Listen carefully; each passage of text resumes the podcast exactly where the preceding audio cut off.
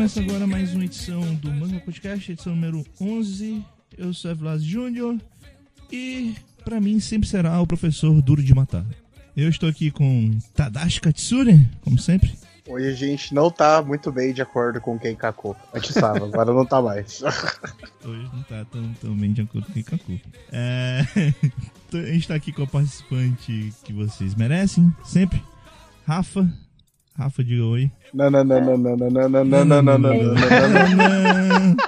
Rafa. Olá. Estamos aqui também na presença do Blue. Boa noite, boa noite. Que quem é vivo sempre aparece, né? Já tem muitas edições aí que, que eu não apareço. Mas é um prazer estar na presença aqui dos meus veteranos, que, como vocês sabem, é mais uma adaptação maravilhosa nossa brasileira aqui. Meus senpai. Você tem algum problema com veterano, cara? Você acha que é ruim? Você acha que é bom? Cara, pessoalmente eu não gosto muito não, mas a gente daqui a pouco entra mais a fundo nessa, nessa questão, conforme a gente for discutindo. Então, pessoal, hoje a gente vai falar um pouco sobre tradução e adaptação de quadrinhos, de man... mais especificamente de mangá, né? Porque afinal é mangá podcast, é óbvio. E a gente vai tentar uh, falar um pouquinho desse tema tão polêmico, será? Será que a gente pode dizer que é polêmico? Acho que ele só gera opiniões diferentes, não chega a ser polêmico, não. Mas isso não quer dizer polêmica? Quando você gera opiniões diferentes? Pra mim, a polêmica é quando essas opiniões diferentes são sobre algum assunto muito sério e que gera, sei lá, um certo extremismo. Ou você é um ou você é outro. Acho que tem, tem margem para uma discussão saudável sem aquele clima de tensão, tá ligado? Então acho que não é polêmica, não. Eu não sei, é porque às vezes eu vejo pessoal meio extremista com contradição, mas. É o que, né? Sempre tem, né? Sempre tem esse público meu, com, meu extremista como todo. Mas enfim, meus caros amigos, a gente vai falar de tradução hoje, de, principalmente de mangá. E antes da gente ir pro nosso bloco inicial, como sempre, hoje não tem nenhum participante novo, né? A gente vai perguntar qual o melhor mangá para vocês, a não ser que alguém tenha mudado. Acho que não, né? Nem melhor trap, né? Imagino também não. não, continua tudo na mesma aqui.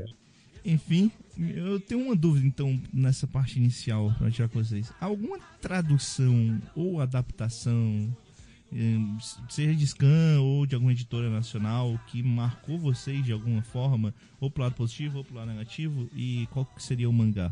Uh, Tadashi, você, você que sempre tá aí, sempre é o primeiro que eu chamo. é, eu acho que o que mais me marcou foi a primeira vez que eu li um mangá por um Scanlator. Que também foi a primeira vez que eu li um mangá que ainda não tinha chegado no Brasil que foi da, do famoso lá dos anos 2000, 2000 e pouco, que é o Naruto Project. Eu, eu li o, o, os capítulos semanais de Naruto por lá. Ok. Primeira vez que eu li um mangá pela internet. É, e você, Rafa? Acho que foi primeira edição de Fairy Tail, que foi o Brings, né, que fez a tradução. e ficou aquela coisa mixed feelings, né? Quem pintou as zebras lá. não... essa, essa frase ficou muito emblemática, tá ligado? Tipo, ninguém gostou, eu acho. Todo mundo reclamou dessa edição de, de Fairy Tail que é, usava demais é, frases antiquadas e muita adaptação, mas adaptação é necessário, né? Então a gente tem que discutir sobre isso, na verdade. Uhum. Ok.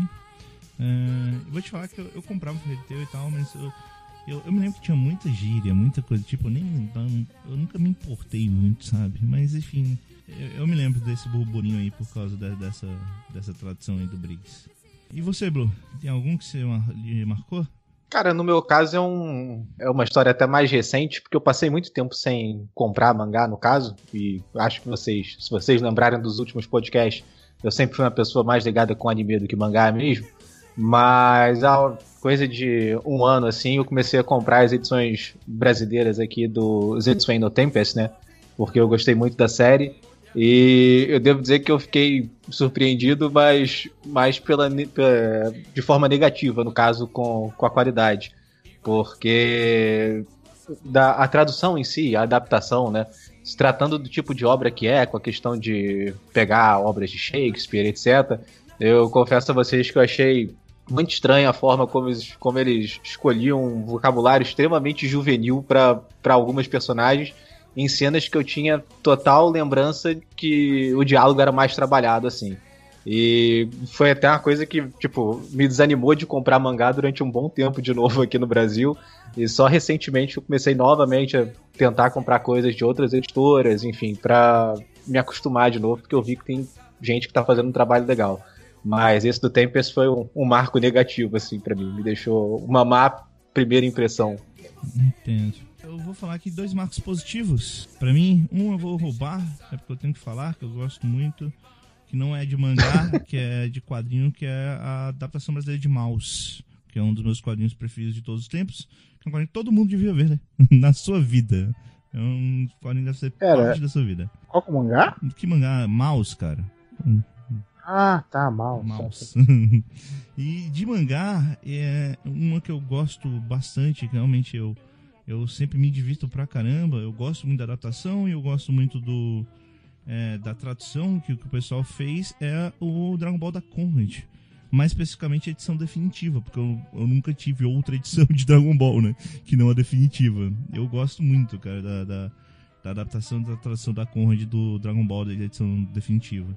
É porque eu não, eu não sei se é, há alguma diferença real na versão da definitiva para a original em termos de tradução e adaptação.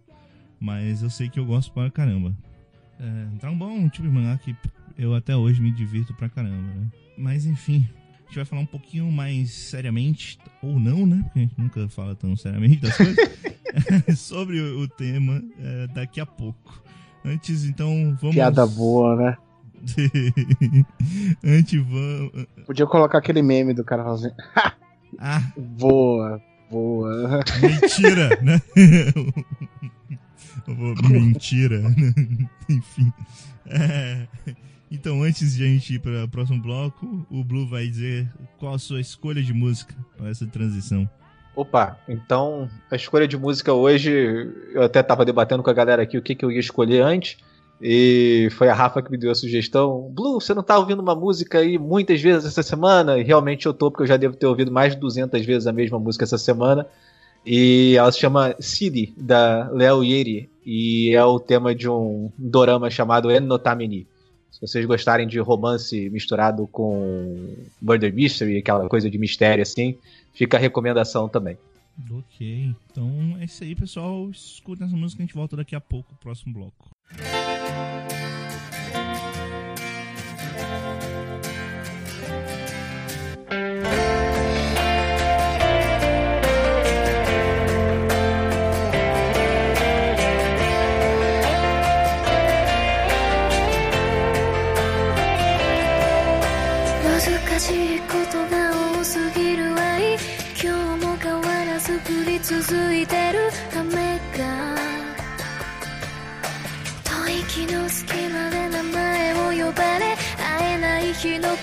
かき消されるんだれにて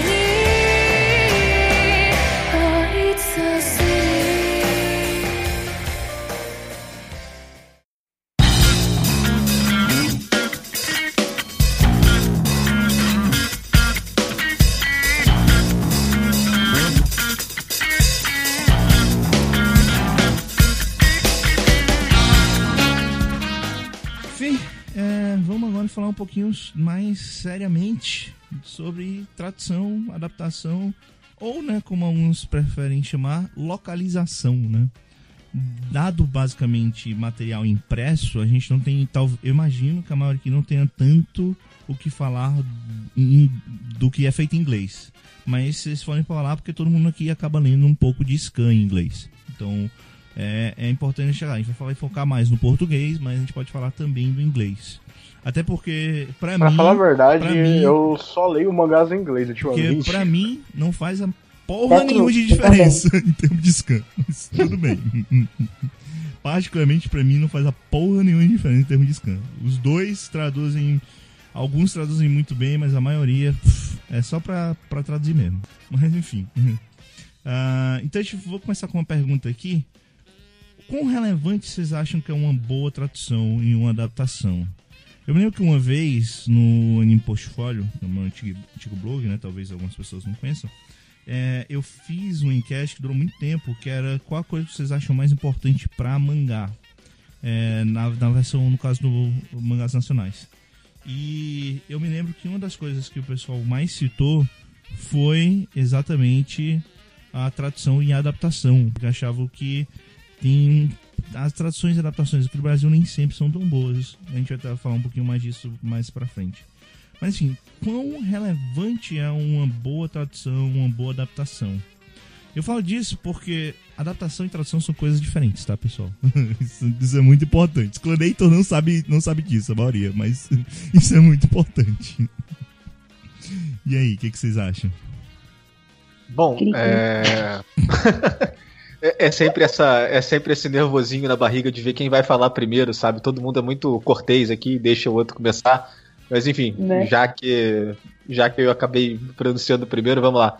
Cara, é, a primeira coisa que eu acho que todo mundo pensa nessa hora, nessa questão do o quão importante uma boa tradução, uma adaptação, é que provavelmente é das coisas mais importantes que você vai encontrar num livro, né? Porque você se dispõe a ler uma coisa e você espera encontrar, se não a experiência é, idêntica ao que você teria se você soubesse a língua original, mas pelo menos a coisa mais próxima possível e que transmita aquilo que o autor queria passar para você. Então, assim, o quão importante é? Super importante. Essa é, é, assim, é a resposta super óbvia que você vai dar, obviamente. Eu pegar uma Mas... frase que você falou aí que eu acho que é, que é interessante, que é uma dúvida entre os dois pontos. É, tem que ficar próximo do original ou tem que ficar próximo da pessoa que está lendo? Isso é uma parada que, que, que é divide muito opiniões, né? É, você falou muito, ah, quero uhum. que seja mais próximo do original. Tem gente que prefere mais próximo do que está lendo, assim, contanto que mantém a essência, às vezes é, é, é melhor mudar, tanto que é, por isso a gente fala de adaptação e não sempre só de tradução ipsilipse. Eu, eu sempre quis falar esse termo, nunca, nunca tive uma boa oportunidade. Mas enfim, é, então. Não, é, é, é, esse, esse é uma questão do debate, assim, que a gente vai ter, mas também, depois que eu falei, eu até acabei dizendo também de ficar mais próximo do que o autor pretendia. Não necessariamente eu digo palavra por palavra, mas realmente você manter a essência, que foi a palavra que você usou e que eu, eu concordo. O importante é que você consiga transmitir a ideia que o autor estava querendo passar, não necessariamente com a mesma piada, se a piada não for uma coisa que você consiga traduzir bem para a nossa língua, mas que ela ainda consiga transmitir aquela ideia que, que o autor queria passar. Para mim, pelo menos, isso é o mais importante dentro dessa, é, desse tema. É, até porque é, é válido lembrar também que, tipo assim, certas coisas, como você, como você mesmo disse, né? É, certas coisas é, elas precisam ser adaptadas, senão não fazem sentido. Porque elas são derivadas muito da cultura, da linguagem em qual ela foi primeiramente escrita, ou, ou então, muitas vezes, do conhecimento da, da pessoa que, que tá lendo. Então, tipo assim, é, você precisa transmitir a essência, com certeza, mas a adaptação, pelo menos para você conseguir abranger o público que tá lendo para dentro da, da imersão do mangá, é importante pra caraca. Eu, eu imagino que o Tadashi saiba um pouco, mas eu, eu, também fiz um pouco de japonês e é uma língua completamente diferente, se você pensar. Não tô dizendo que é uma língua difícil e tal, mas é uma língua que é completamente diferente do que a gente está acostumado eu não falando nem, nem só no português, mas é, em línguas latino-anglo-saxônicas, sei lá. Todo modelo de expressão deles é diferente. É, tudo depende muito da entonação, da forma com que você está falando, de para quem você está falando, de qual é o nível social dentro daquele local da pessoa com quem você está falando e da pessoa que está falando, sabe? Então, é, esses maneirismos é muito difícil você traduzir para cá. E a tradução fiel é ridícula, porque não faz sentido, simplesmente não faz sentido na nossa língua. Então, eu acho que a grande questão da tradução e adaptação, não só de japonês, mas focando principalmente em japonês, que a gente vai estar falando de mangá, é, é que é, a pessoa que, que vai adaptar, principalmente é, traduzir e adaptar o negócio, ele tem que saber muito bem medir o que vale a pena e o que não vale a pena ser traduzido como é o original, né? Então, às vezes muita gente reclama de troca de termos que de fato não são a tradução correta, mas às vezes é o que dá, é o que dá para ter, né? É o, o, o Blue tava falando do, do, veterano, do senpai e tal. É porque senpai não é necessariamente veterano. Por outro lado, é difícil você pensar em qual seria a melhor tradução para senpai aqui no Brasil. Por outro lado, será que vale a pena manter Senpai? Tem todos esses maneirismos, né? É, é órfão. Desculpa. É, é, é, é Não, mas essa, essa, é a Nath, né? É a, é a Nath. essa questão, essa questão do Senpai, por exemplo. Eu não dizer que a Nath Senpai é por causa do Batman, tá? Pra quem não pegou a piada. Aham. Uhum. Mas essa questão do senpai, por exemplo, é, é, eu acho que é assim, da asa você tem uma discussão bem complexa sobre ela.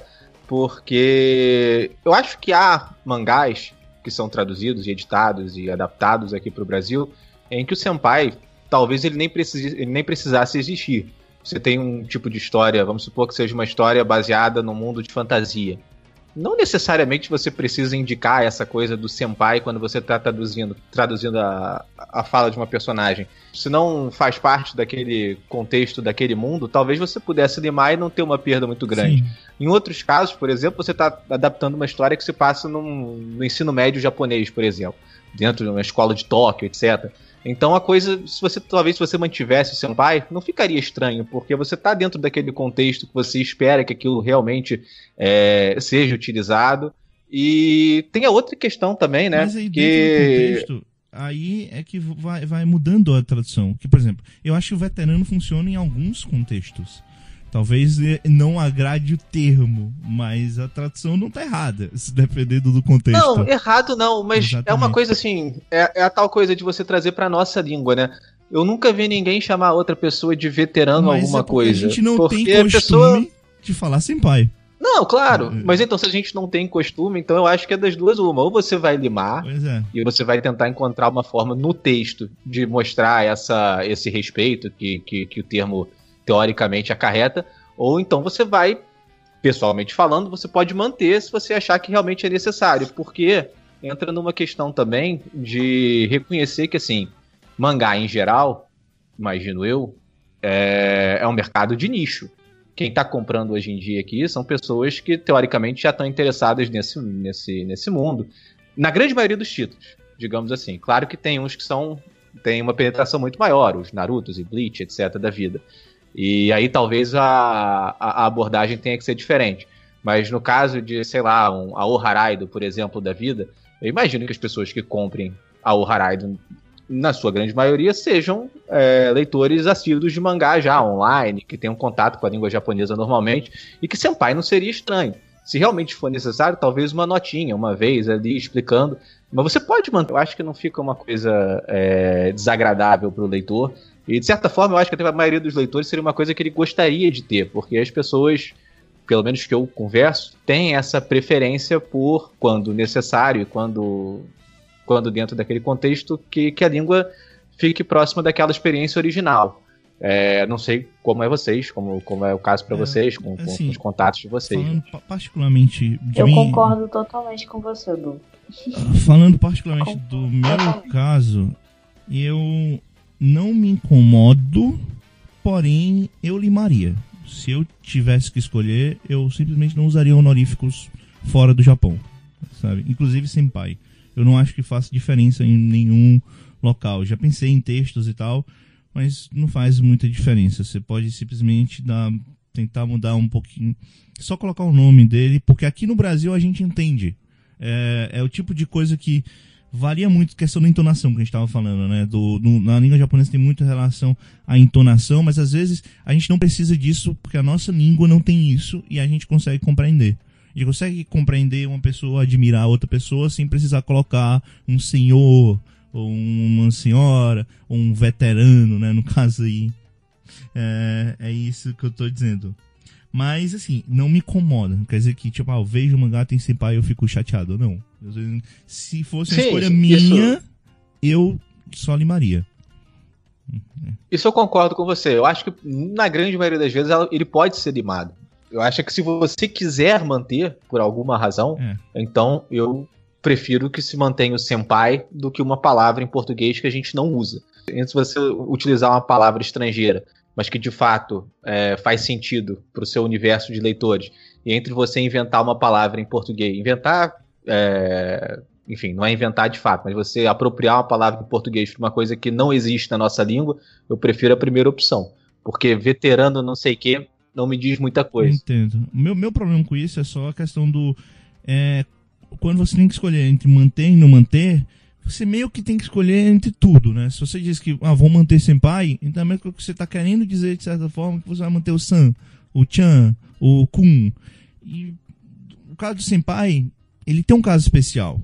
Mas esses outros, eles simplesmente não, não, não favorecem nada a nossa língua.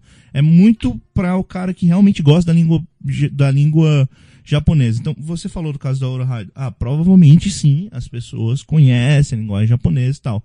Mas isso não quer dizer que todo mundo que vai ver o Orahide na banda, na banca, conhece. E, tipo, isso talvez afaste o pessoal. Eu não sei, assim, a minha escolha eu limaria. Eu, pessoalmente, não me importo porque eu conheço esses maneirismos da língua japonesa, a gente conhece, porque a gente tem esse costume de, de ver esse material, de, de ver esse, é, assistir anime e tal. Mas é porque, diferente do anime, o, o mangá não, não tem a pessoa falando pra você. E tá escrito um texto lá. É você que, que, que meio que interpreta a forma como, como tá sendo falado. No anime não, no anime você tem a pessoa falando, aí não tem pra onde correr. Mas, assim, você tá vendo como é complicado? É um, é um, é um detalhezinho que talvez seja complicado. É só pra mostrar como é importante essas minúcias da tradução e adaptação, né? É, mas aí você. Esse, esse ponto que você citou também, da questão do áudio, realmente torna o trabalho da pessoa que vai traduzir o mangá muito mais ingrato. E em comparação com a pessoa que tem que traduzir um anime, por exemplo, o trabalho da pessoa que, tra- que traduz o mangá é muito mais ingrato por Uhum. diversas razões. Primeiro porque ele tem que se preocupar com o tamanho das caixas e às vezes a pessoa a frase em português é muito maior do que a frase em japonês, então ele já encontra uma dificuldade aí. É, é claro que são diversas dificuldades que a pessoa enfrenta na hora de fazer essa tradução, essa adaptação para a nossa língua. Voltando à questão que você tinha colocado, na verdade, a questão que eu digo que as pessoas em geral conhecem Senpai, claro, pode haver uma pessoa ou outra que não conheça, mas assim, pode ser uma comparação um pouco forçada. Vocês, não sei, vão julgar, mas a pessoa quando ela compra um mangá aqui, ela gosta de comprar o mangá, inclusive na ordem de leitura que você compra um mangá no Japão. Você lê de trás para frente, digamos assim, né? Tipo, então são, são detalhes que, na verdade, se a pessoa não tem é, costume nenhum com mangá, ela vai estranhar. E Sim. eu imagino. Que a grande maioria mesmo desse universo que compra mangás aqui, eles já estão acostumados, o mínimo que seja, com a, com a língua japonesa e com, com, com esse universo do senpai, etc. Isso vale para outras coisas também, porque é a tal coisa, você, na hora quando você vai publicar um, um mangá, você vai comercializar um produto, tem que conhecer o seu público, né? É, eu não sei. Isso é um problema, inclusive, o- para a escolha da editora, né? Porque às vezes, como eu disse, o É. público reclama de não ter, né? Então você tem que escolher entre fazer de um jeito mais abrangente que possa trazer novo público ou focar no público que você tem para tentar garantir aquele quinhão. Porque é, é como, como você estava falando, tipo, a editora tem que conhecer o seu público, mas se ela talvez esteja interessada em trazer um novo público, aí talvez o negócio seja um pouco diferente. Inclusive isso varia tanto de mangá para mangá que você vai você vai colocar aqui, por exemplo. Eu não acho que faz sentido, ah, sei lá, JVC no caso fazer isso aí, não querendo reclamar da JBC, é porque eu tô pegando um caso dele. Quando ela lançou, por exemplo, Super 11, porque o Super 11 era para um público muito mais novo, que provavelmente não tem esse conhecimento todo que o público mais velho, mais mais próximo do anime, principalmente do anime, né, que, que geralmente o anime é a porta de entrada pro mangá, mas tudo bem, tem sobre o assunto. Entendeu? Não, claro. É, mas é isso, caso por caso, cara. Eu acho que no caso da editora, vale muito a pena a editora também se preocupar em, em avaliar. Tanto é que antes eu tinha dito, eu acho que talvez não fosse jogo você manter honoríficos e, enfim, é. esse tipo de, de abordagem para um Naruto da vida, por exemplo, que é uma coisa que você sabe uhum. que vai conseguir um público muito maior do que a grande maioria dos títulos que eles vão lançar. Mas talvez seja interessante sim eles terem uma. Pô, esse mangá aqui, será que a gente vai conseguir atrair um público muito grande com ele, um público diferente? Provavelmente não. Então talvez a gente possa fazer um negócio mais de acordo com aquilo que o público de nicho, né, que compra normalmente, esteja procurando. E aí sim, ver o que, que é melhor dentro da avaliação deles, manter ou, ou, ou, limar. É, que pessoalmente foi o que eu disse. Eu, por mim, limaria, mas se fosse para manter, manter mais próximo ao japonês nesse caso em específico, na né? questão dos honoríficos, etc. Então, ou não tem nada, ou fica Sampai. Veterano não rola. É importante, é importante falar isso, porque de certa forma a gente sabe que as duas principais editoras têm exatamente esse padrão de diferença. Uma sempre deixa e uma sempre tira. Eu tava meio calado aqui porque eu tava conferindo aqui na minha estante. Eu abri aqui alguns volumes de Genshin para dar uma olhada ainda como foi traduzido ou não. Uhum. E realmente, né, a JBC, ela, pelo menos em Genshin, não tem nada de veterano de Senpai. Uhum. Eles só se chamam pelos nomes. É, a JBC ela geralmente não tem tira, problema, não. E a Panini muitas vezes deixa. Uhum. Uhum. Eu, eu particularmente acho que não, não, não faz a menor diferença. Mas... É, é, pra gente não é, tipo, eu pelo menos eu não vejo nenhuma diferença é. com o 100, sabe? É, é, que... é eu, eu, sei, eu sei que eu acho que, tipo assim, para mim, eu acho que 100 seria melhor para o mangá se popularizar mais. Né? Porque é, é um empecilhozinho a menos para quem não entende, ficar procurando, correndo atrás, ficar lendo notinha de rodapé. Então, assim, se for, se for pra eu escolher, eu prefiro 100, mas eu não me importo nem um pouco, pra, é. pra ser bem a verdade. É, a, gente, a, gente, tá falando muito de, de, desses casos, mas tem, tem, tem outros casos também. A gente tá falando muito do honorífico, mas vou terminar só é que tem, por exemplo, tem alguns mangás que eles são propriamente feitos para você ter um conhecimento sobre é, a linguagem formal japonesa. O personagem faz sentido dentro da linguagem formal japonesa. Eu tô tentando lembrar aqui, eu, tô, eu pensei por um, algum motivo naquele de Terma, no Termai Romai, mas eu não, não sei se, se o Termai Romai é um bom exemplo. Mas a gente sabe que tem alguns mangás é que eu não lembro se foi se teve que algum que trouxe pra cá, que veio pra cá. Por exemplo, Shogun no Kuno Hakugo, que a gente gosta bastante, ele é um que talvez faça, se ele viesse para cá, fizesse muito mais sentido.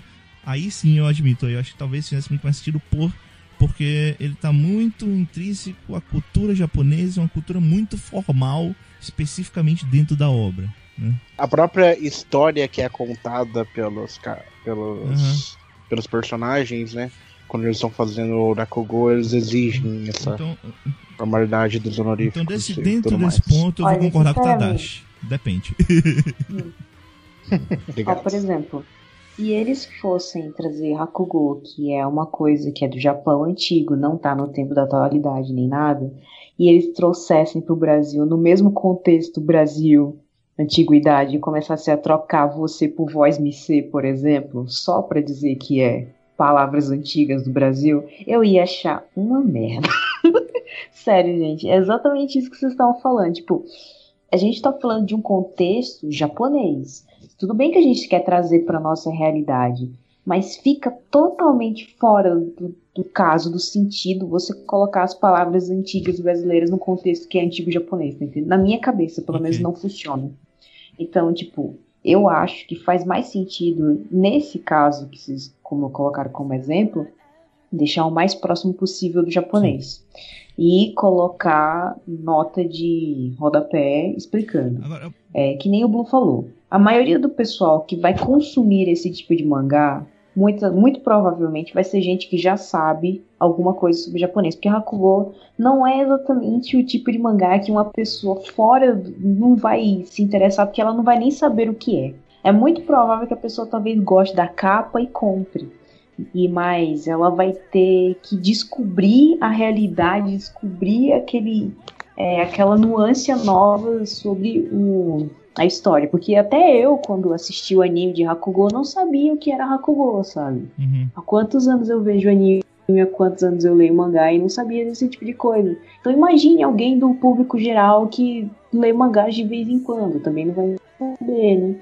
Então eu acho que isso até é importante porque faz a pessoa se interessar pelo o japonês, tá entendendo? Se interessar pela cultura japonesa da antiguidade, talvez até se interessar mais pelo mundo que os mangás podem rodear, porque tem vários temas possíveis dentro, dentro do mundo dos mangás. É. Então, Ah, Pra mim, nesse tipo de situação, realmente é melhor você procurar ser o mais próximo possível do original. Principalmente porque dentro do Hakugo são histórias criadas por japoneses, muito voltadas para a cultura japonesa, e se você adaptar as histórias, talvez você perca a essência do que a história está tentando passar.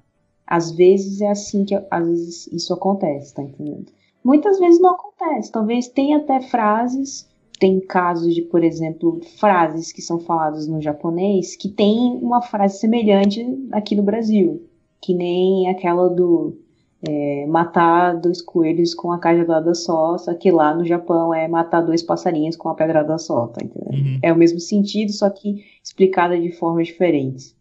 Então, se existe esse tipo de situação, eu concordo que pode adaptar mas eu sou do time que prefere que mantenha o mais próximo possível do original, com explicação, porque eu gosto de me inteirar na cultura de lá, tá entendendo? E, logicamente, isso não é a mesma coisa do público geral, mas é a minha situação. uhum.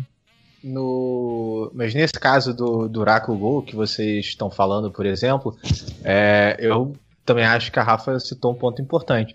São histórias japonesas num contexto japonês e, acima de tudo, Sim. você pegando a própria história em si, é uma história sobre aquela arte. Se você, de alguma forma, transformado em uma coisa que ela não é, se você tirar aquela essência japonesa, você está fazendo um serviço muito grande ao que o autor pretendia Sim. ali, que de fato era introduzir o mundo do Rakugo a um público, seja o japonês, porque é uma arte que estava, Uhum, como, enfim, como, como a história mostra, que estava é, em queda, seja um público internacional, no caso, que ele conseguiu. Não provavelmente não era a intenção dele quando ele criou a história, mas teve uma repercussão grande aqui, conseguiu um sucesso legal junto ao público internacional. Então, nesse momento, sim, você vê o, o trabalho do tradutor, no caso, o que ele tem que fazer é conseguir utilizar a nossa língua de forma a manter a, a essência do trabalho de- é, e conseguir difundir aquela ideia principal do, do autor. E foi até engraçado vocês falarem isso do, do Rakugo, porque hoje eu tava conversando com um amigo meu é, gringo no Twitter hoje à tarde, e por alguma razão, eu já não lembro exatamente o que, que foi, eu falei de. Eu falei do Rakugo e ele disse. Ele virou pra mim e ele disse que ele tinha jogado o novo Phoenix Wright, o Uhum. 6, se eu não me engano, o último que saiu no 3DS, e que um dos casos do, desse jogo, né, do Phoenix Wright 6, era sobre Rakugo na, na versão original. E aí eu me lembrei que as outras versões do Phoenix Wright, né, tiveram mudanças enormes na tradução e na adaptação, tipo, coisa de é, o Phoenix saía para comer ramen na versão japonesa e na americana era uma lojinha de hambúrguer, por exemplo. Eles fizeram uma adaptação tremenda mesmo de, do, do, do, do contexto japonês para o americano. Eu até perguntei para ele de brincadeira de tarde se o Rakugo no, no Phoenix Wright 6 não tinha sido transformado em show de stand-up comedy, porque me pareceu assim.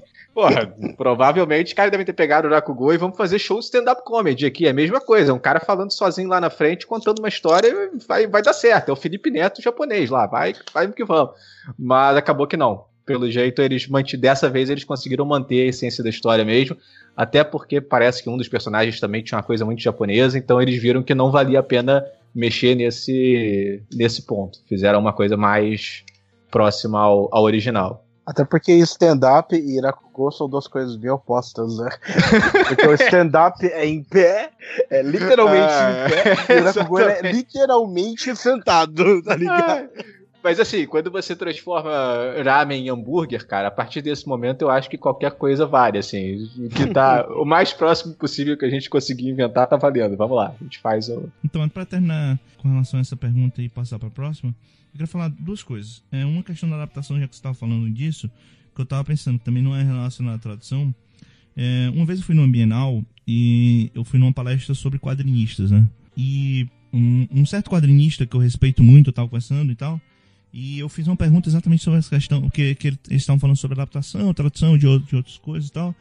E um certo quadrinista, a gente estava falando, e ele suscitou que, por exemplo, para ele, a gente tinha, por exemplo, que, é, questão de mangá e coisas do tipo, quadrinhos de outros lugares que, que tem um formato diferente, ele disse que ele, pelo menos para ele, o, o formato espelhado não era um problema. E isso me fez pensar bastante sobre, sobre o assunto, de ver realmente como as pessoas pensam diferente. Que, por exemplo, eu sei que para muita gente do nosso meio, assim, que gosta mais, é quase uma ofensa dizer que, tipo, tem um quadrinho espelhado. Só que para ele, né, ele disse que, na verdade, como era uma adaptação exatamente para chegar para o público ocidental, não, não seria um problema.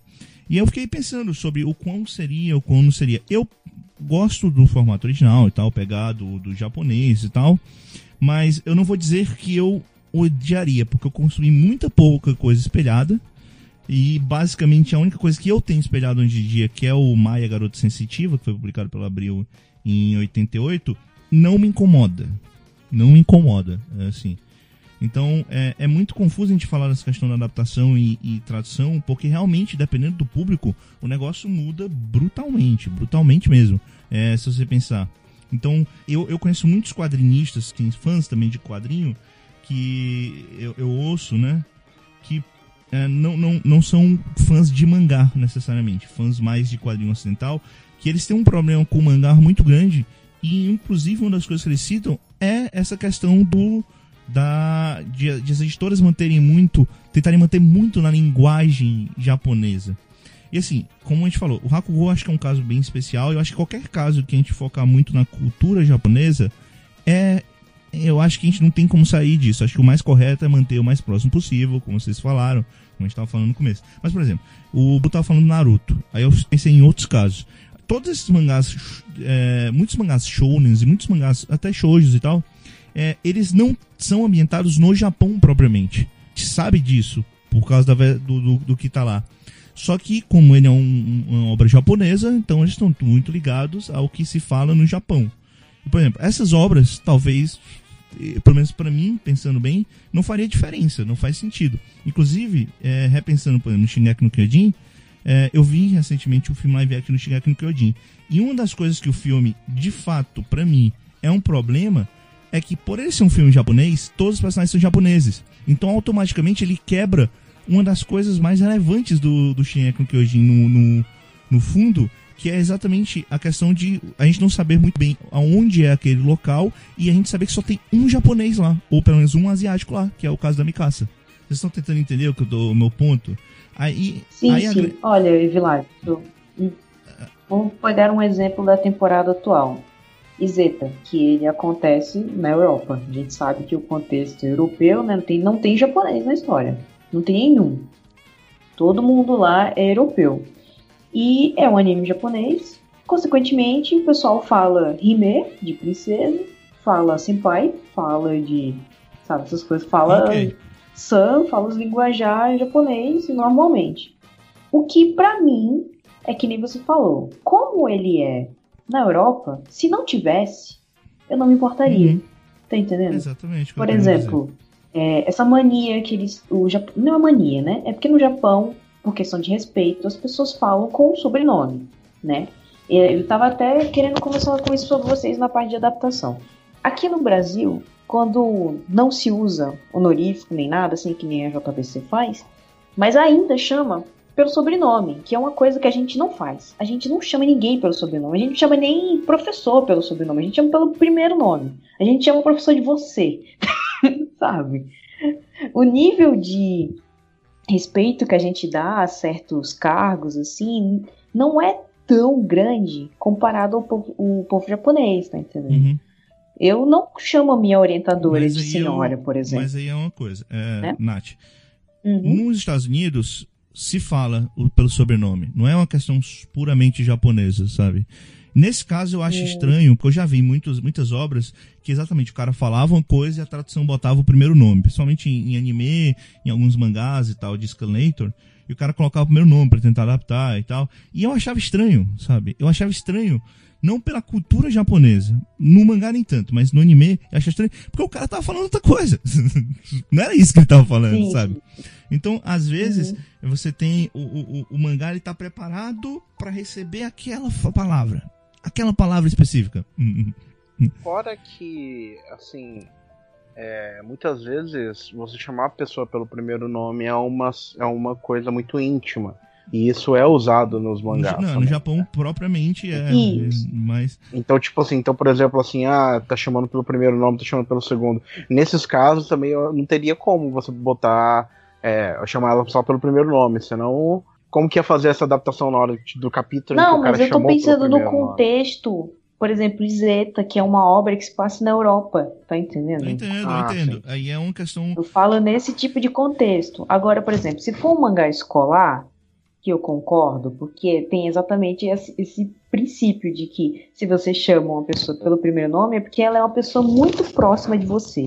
E, tipo, no mangá, você vê, por exemplo, a expressão do personagem quando ele tá chamando pelo primeiro nome. Alguns personagens ficam surpresos porque, oh meu Deus, ele está chamando pelo primeiro nome. E isso é Uhum. uma coisa que você tem que saber, né? Tá ligado? Tipo, se você bota primeiro nome no mangá aqui no Brasil, que é normal chamar pelo primeiro nome, você não vai entender porque aquele personagem tá surpreso. sim. Você tá entendendo?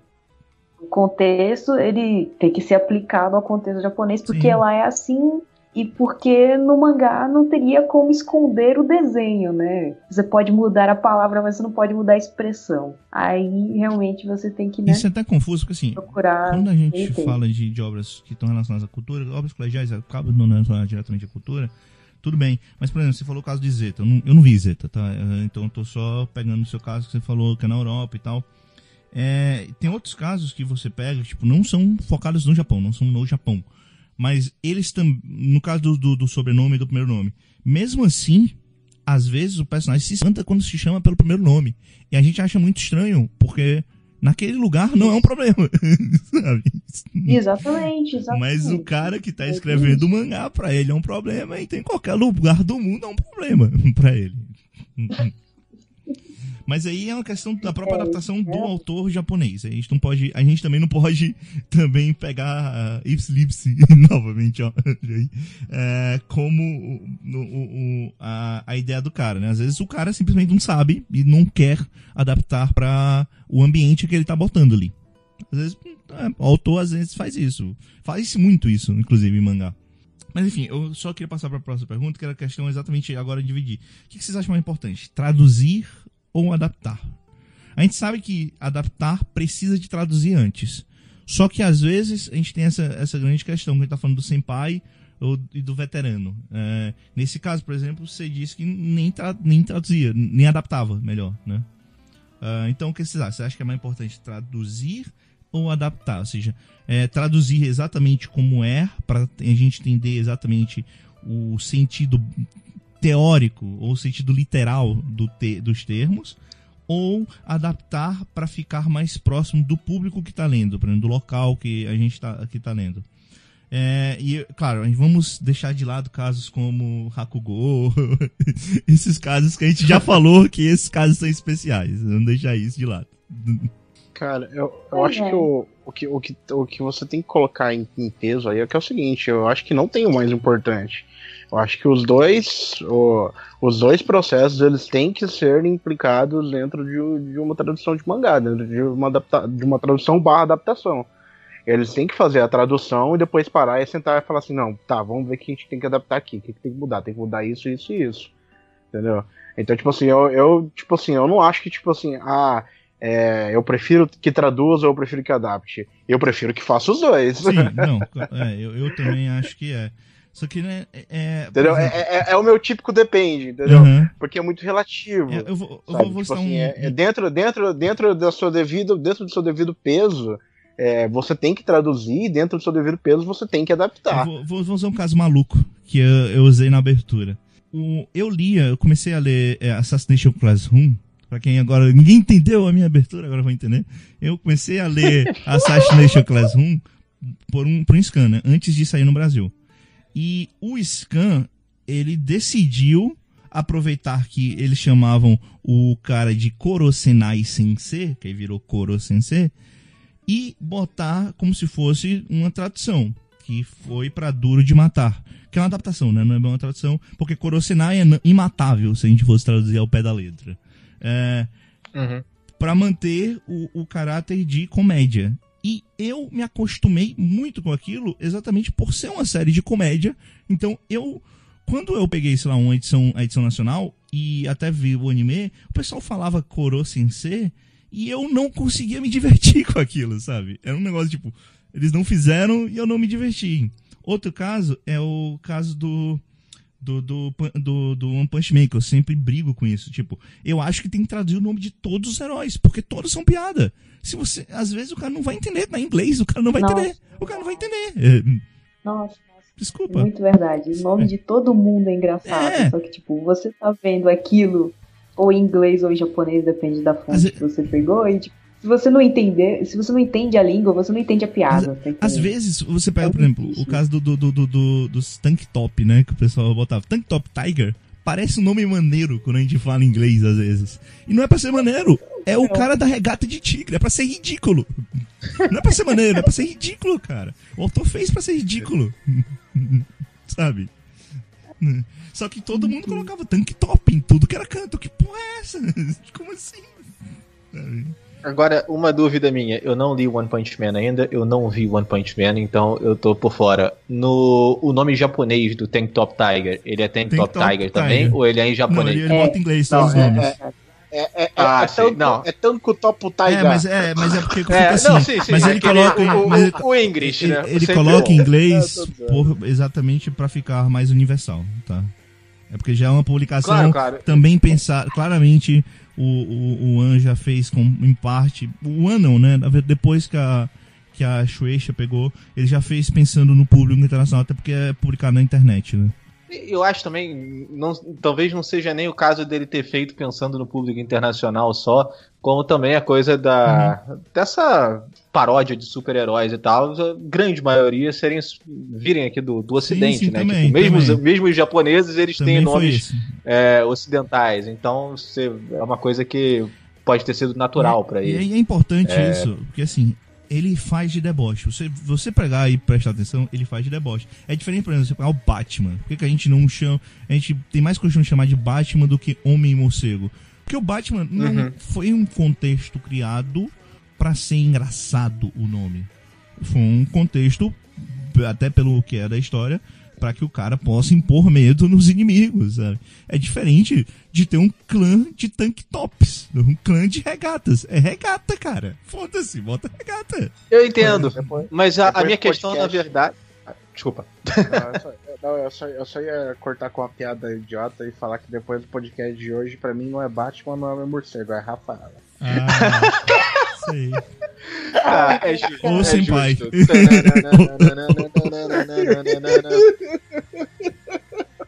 Pode ah, continuar. o meu pai, eu, fiquei, eu fiquei esperando o Batman, não saiu o Batman. Tá tudo bem.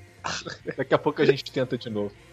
Mas enfim, mas eu, eu, eu, ia, eu ia falar, eu perguntei, na, na verdade, essa questão que eu fiz do, do Tank Top Tiger que vocês mencionaram, é porque eu concordo com os dois lados, na verdade. Eu acho que é interessante para o leitor, no caso nacional aqui, né, brasileiro, que, que entende português e que talvez não tenha é, esse conhecimento de inglês, entender que tem Top Tiger é uma piada, que é o tigre de regata, mas ao mesmo tempo, você ao traduzir, especialmente no mangá, que você não tem o auxílio do áudio, né?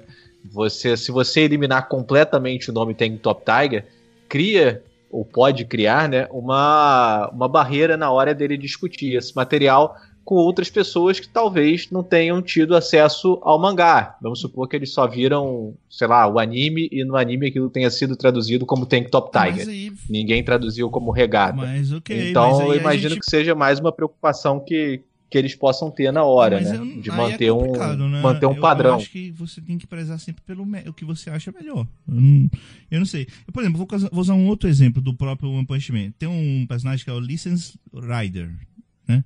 Que ele usa uma bicicleta. Isso é uma parte da piada. Ele é o motorista sem licença.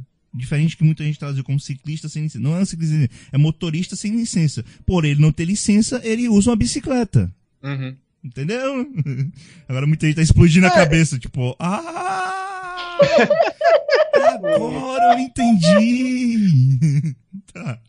É a tal, é a tal coisa. Então, você, não realmente vai ter que traduz, fazer a decisão. a- o rider pode ser vários termos. E se você não traduz, você não entende direito isso.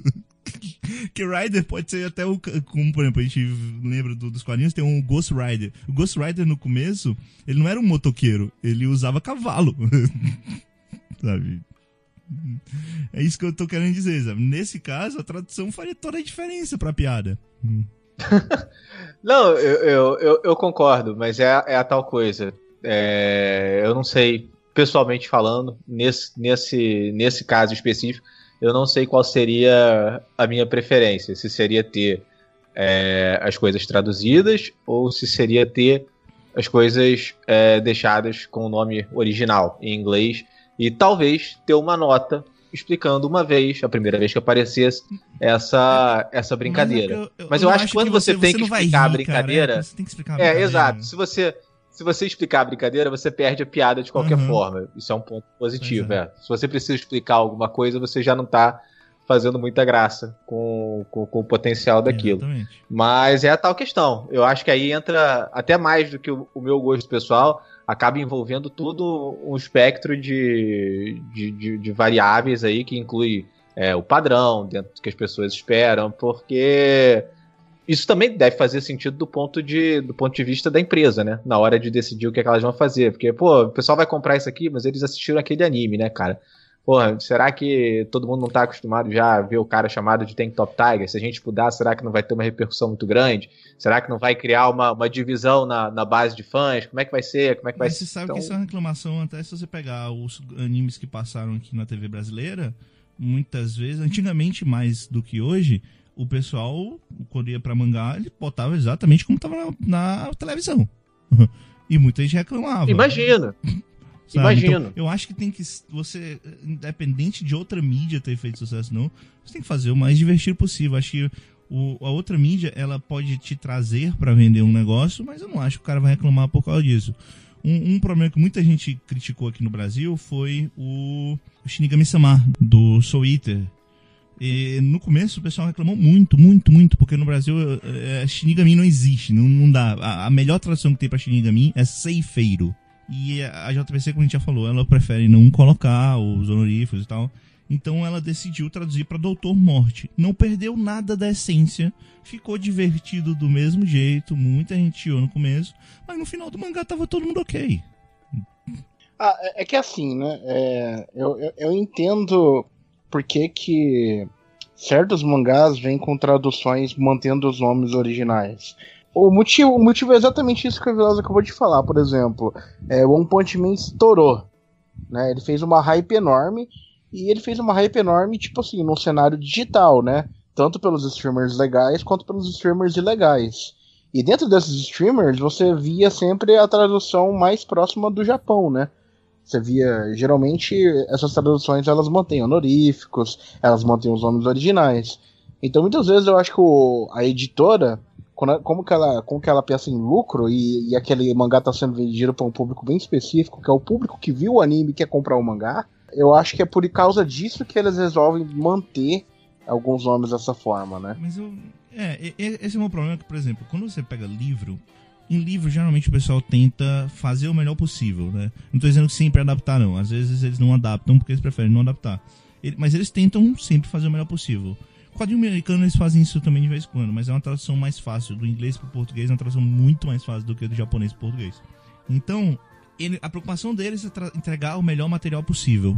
E eu acho que a editora ela tem que se preocupar em entregar o melhor material possível.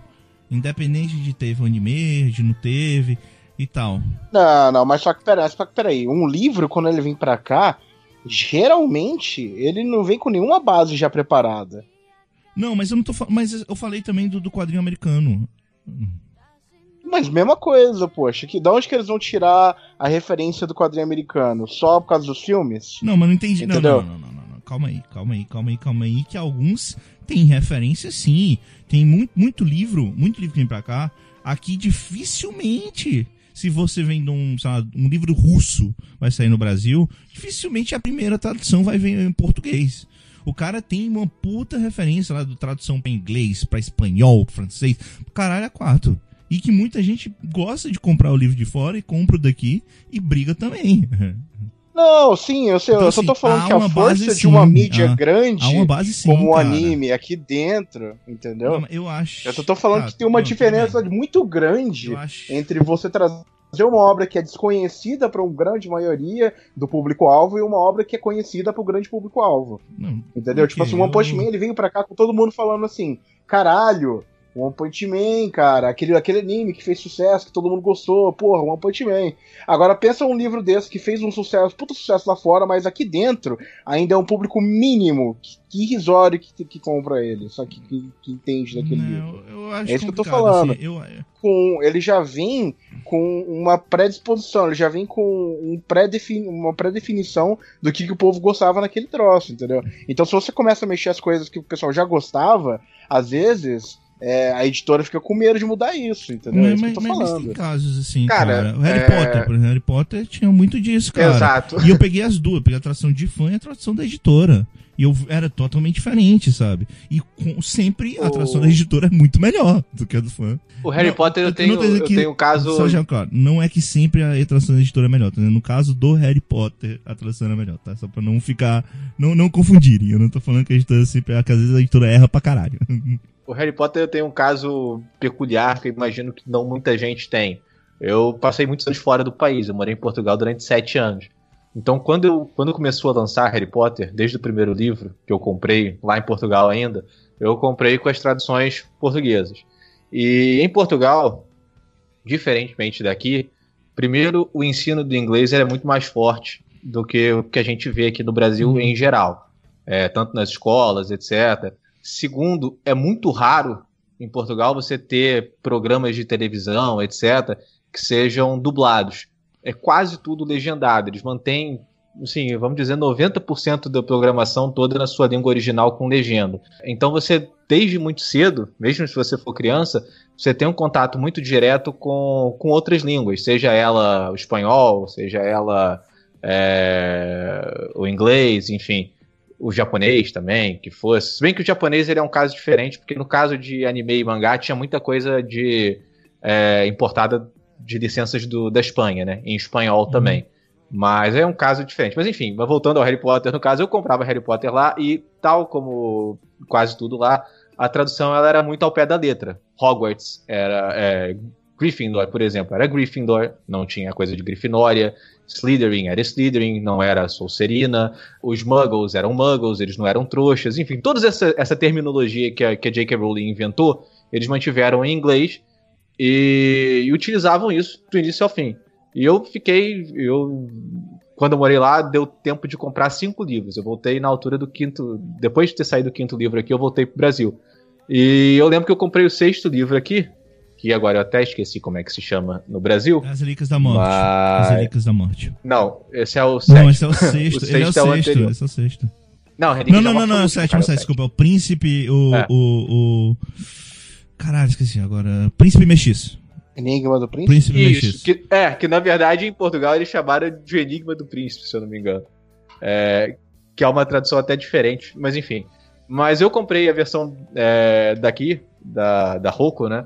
E cara, eu não conseguia ler, simplesmente. Porque a adaptação foi, num, foi, um ponto, foi a um ponto tão extremo que o personagem chamado Bill virou Gui. Uhum. E eu não sabia a quem se referia. Mas eu lia e eu não sabia quem é esse personagem. Eu não sei, Entendi. porque o nome era completamente diferente. O James era Tiago. Tudo bem, eu sei que a tradução de James é Tiago, mas era, era- a diferença era brutal. E eu não consegui mais, eu não comprei mais por causa disso. Então, desde então, eu até importava os meus livros lá de Portugal, eu comprava a edição Uhum. portuguesa e eu comprava a edição em inglês também para ler aqui. Eu imagino que, por exemplo, o Harry Potter aqui não teve esse período. É, as pessoas começaram a comprar os livros e depois, sim, teve o filme, explodiu, etc. Mas o filme, as dublagens aqui, como são 90% que a pessoa vê dublado, também não, não deixaram acontecer essa situação, das pessoas estranharem o que elas Não, mas estavam vendo. também era, era baseada no. Não, existe, claro, mas o dublado é. O brasileiro, em geral, vê filme dublado com Não, mas- certa não, mas- mas facilidade e até mais fácil que legendado. da, do- da dublagem. Eu, eu tô dizendo, eles deixaram tudo na versão que a gente tinha aqui. Assim, eu, eu, assim, fizeram- eu particularmente não tenho problema com isso, tá? Eu, eu vi as duas, eu vi as duas, Slytherin e Sonserina, e eu, eu, sei lá, eu gostava muito mais da, de eles serem adaptados pra cá, sabe? Mas aí é uma questão, você começou lá, né? Então, é claro que você Exato, não é, você ter uma experiência, você ter uma experiência anterior, realmente, tipo, é, é difícil. Nesse caso do Harry Potter especificamente, eu acho que aqui foi até demais. Eu, o Grifinória, por exemplo, Sonserina, essas coisas, é, terminologia criada por ela, eu não nem me importo que tenha sido, que tenha sido adaptado. Mas os nomes, eu acho que, tipo, não tinha necessidade nenhuma.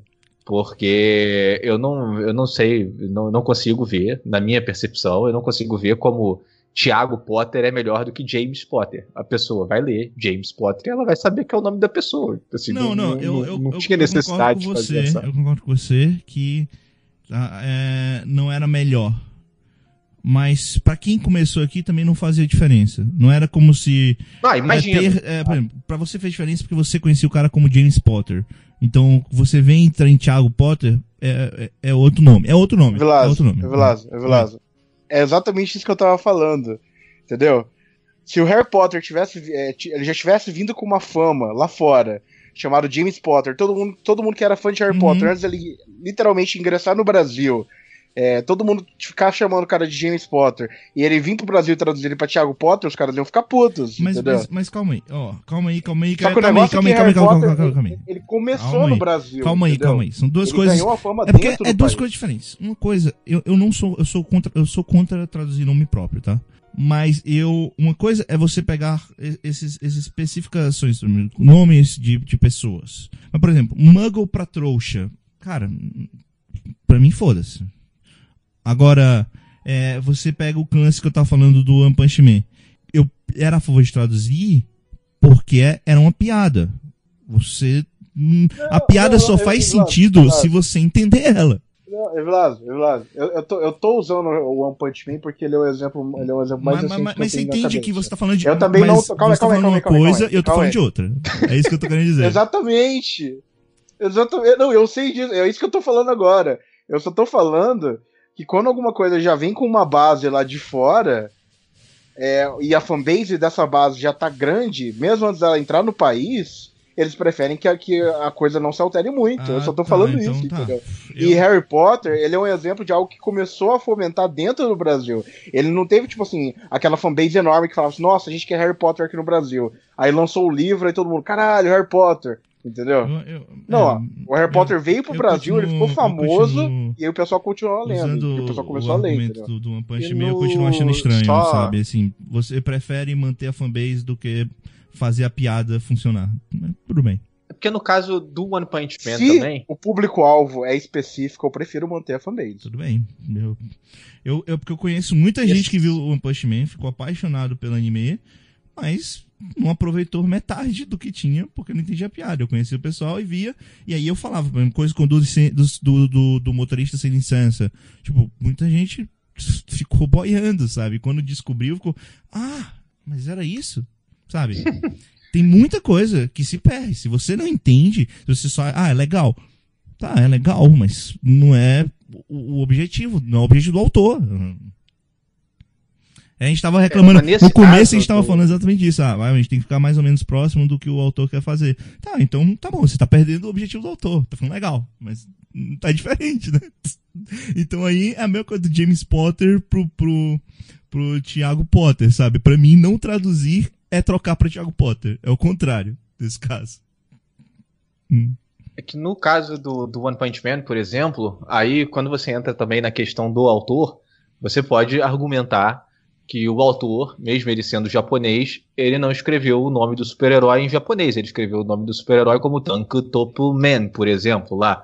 Porque provavelmente a ideia dele era criar um super-herói com um nome americano, porque é o que as pessoas associam aos super-heróis. Até o tipo a série de super-heróis que mais tempo passa lá, o, o Kamen Rider, por exemplo, ele é tudo bem, o Kamen é japonês, mas ele é um Rider também. Ele manteve aquele nome em, em inglês e assim, a pessoa tem que saber o que significa Rider, não necessariamente, mas ainda assim ele preferiu ter aquela terminologia em English, digamos assim.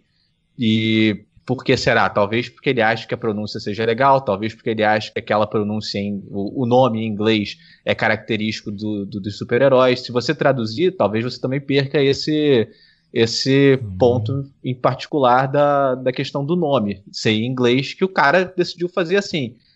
Vale a pena? Não sei. Mas assim, particularmente, eu não acho que tem uma resposta certa nesse caso. É uma coisa que vai muito da, da opinião de cada um. É, eu acho que. Uma, uma adaptação é isso, né? Exatamente estava querendo falar do, do caso do, do cara lá, do quadrinista que eu falei, que eu respeito pra caralho o cara, e ele falou. E ele falou isso, tipo. Eu, eu não acho que ele falou um absurdo. Eu só acho que eu penso diferente dele. Mas eu não acho que ele falou um absurdo. Então, infelizmente, vai de cada um. Aí cabe muito, principalmente se você está ganhando dinheiro com isso, né? É, no caso da editora, é ter essa ideia. Tipo, você vai ganhar de um lado e vai perder de outro. Você não tem como ganhar dos dois. Infelizmente, não tem, né? Ok, então vamos pegar aqui. É, o que vocês acham que mais falta, que mais falha nas traduções de mangá se vocês acompanham? A última pergunta a gente já falou, tá? Então nem preciso botar. Uhum. Sim, sim. Sim, sim, sim. Hum. E aí? Cara, é, particularmente, então, começando aqui para vamos, vamos jogando, vamos dando a ideia e a discussão vai surgindo, como sempre.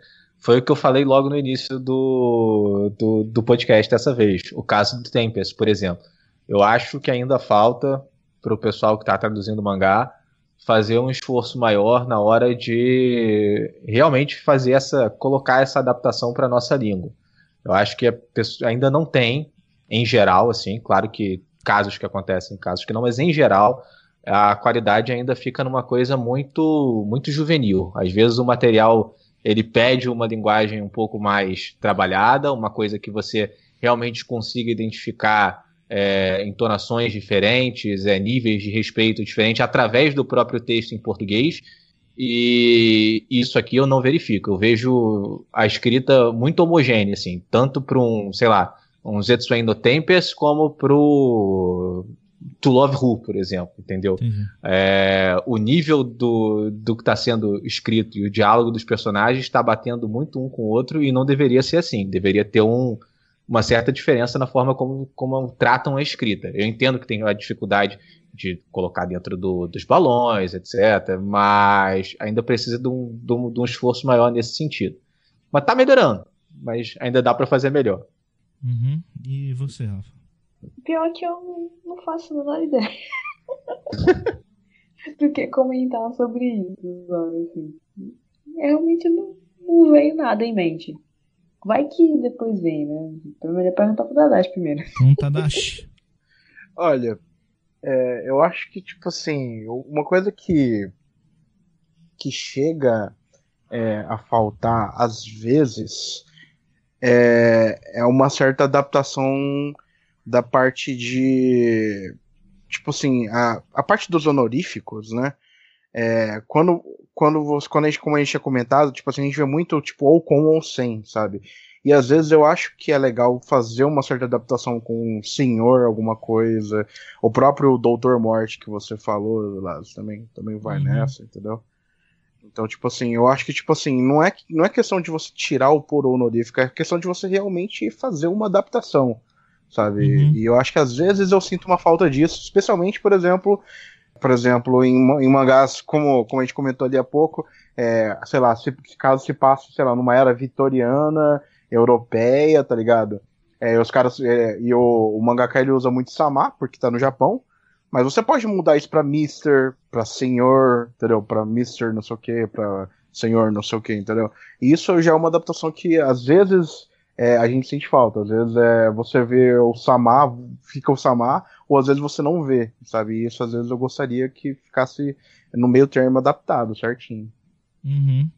Pior que a gente tem um exemplo de XX Holic, que é a Yuko-san, e no mangá é da JBC, ela, ele fala, o Atano que fala Senhora Yuko. E eu fico muito, sabe, você tá acostumado com aquilo. Eu assisti o anime primeiro do que o mangá. E é que nem o, o Evelas falou, no anime tem um cara falando, né? Então você fica com aquilo na cabeça.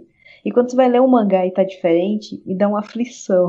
Eu te falar que nesse caso. Sendo que a adaptação está correta. É, eu, eu, a adaptação, a está adaptação correta. Bem correta, apesar desse caso, eu ia falar isso.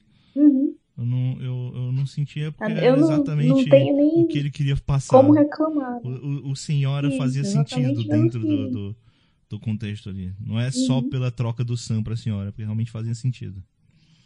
Ahn, mas é, eu acho que é muito do que o Blue tava falando, na minha opinião, né? É que parece que tudo se traduz muito igual, né? E a gente sabe que não é assim, sabe? Pra cada mangá é cada mangá, cada obra é cada obra. Então, é, às vezes eu vejo sim um trabalho diferenciado, mas é, as traduções são muito iguais, sabe? Parece que existe uma, uma planilha de coisas que a editora deve fazer, sabe? Ah, tá desse jeito, traduz desse jeito, tá desse jeito, traduz desse jeito, sabe? Escolhas que, que a gente tem. E não é, sabe? Você pega uma obra, você falou 260p, se tem alguma coisa relacionada a Shakespeare. Eu nunca vou pegar uma obra de Shakespeare e esperar que fale-se uma linguagem coloquial. Por que não? As obras de Shakespeare são todas buscadas. Por quê? Por quê? Porque é assim. O que, que a gente pode fazer? É, é, faz todo sentido dentro do, do, do contexto. É, a gente falou o caso do, do Hakugo. É, eu acho que o próprio caso que eu tava falando do Termai Romai também tem um pouco disso, sabe? O, o, o cara é um, é um romano que fala como um romano daquela época, sabe? Ele, o autor tenta fazer isso. Você pega um, o anime que o pessoal coloca, você vê claramente, o autor tenta fazer isso. Não é um. não- o romano não parece um cara de hoje em dia. Então você tem que tomar cuidado com isso. Tem a essência da obra que a gente estava falando. né? Isso faz parte da essência da obra. Queria perguntar uma coisa. Vamos pegar um exemplo de regionalismo. Quando você tem o dialeto, né? Que no mangá você às vezes tem personagens, Uhum. é, que geralmente das histórias são todas em Tóquio, mas tem um personagem que é de lá da região de Kansai, Uhum, que fala com um dialeto um pouco diferente. uhum. No anime isso é, é passível de se ver porque a gente está vendo o dublador fazendo o sotaque diferente. Mas quando você traz esse personagem para cá pro Brasil, É um problema. você acha que é certo, por exemplo, o o- o- a pessoa que vai adaptar o roteiro, colocar o cara da região sudeste e o cara da região do nordeste, por exemplo, e botar o cara com sotaque do nordeste em vez do sotaque de Kansai? Se eu acho Tá certo. entendendo? Não, eu não acho certo. Eu só vou falar que eles fazem isso dentro do próprio Brasil. Se você pega um- uma novela, uma coisa da Globo, você pega, sei lá, eu, eu sou do Nordeste. E eu sei que o pessoal da Globo, fora os atores que são do Nordeste, eles não sabem fazer nordestinos. Sim, isso é verdade. Eles, eles acham que o nordestino é o caipira de São Paulo. Desculpa. Não, não é. Eu, nessa, nessa questão da Rafa, eu confesso que talvez eu fosse uma pessoa que eu ficaria chateada se eu visse a personagem, sei lá, fazendo. usando regionalismo do, do Nordeste, por exemplo, no meio da escrita, vamos dizer, padrão do que você vê nos mangás. Mas, por outro lado, É. eu, eu tenho casos, por exemplo, em, o em ia falar? videogame agora, há pouco tempo. Tinha- Fala, Deplace, desculpa. É, só quer dizer, ao mesmo tempo que eu, eu me sentiria muito mal, eu não sei como faria. Exato. É, essa eu é ia a falar Eu não questão. exatamente faço isso ideia. Não tem como você traduzir o, Mas é- o, é o- o porque- sotaque de Kansai pra cá dentro do mangá. Exatamente. Não tem.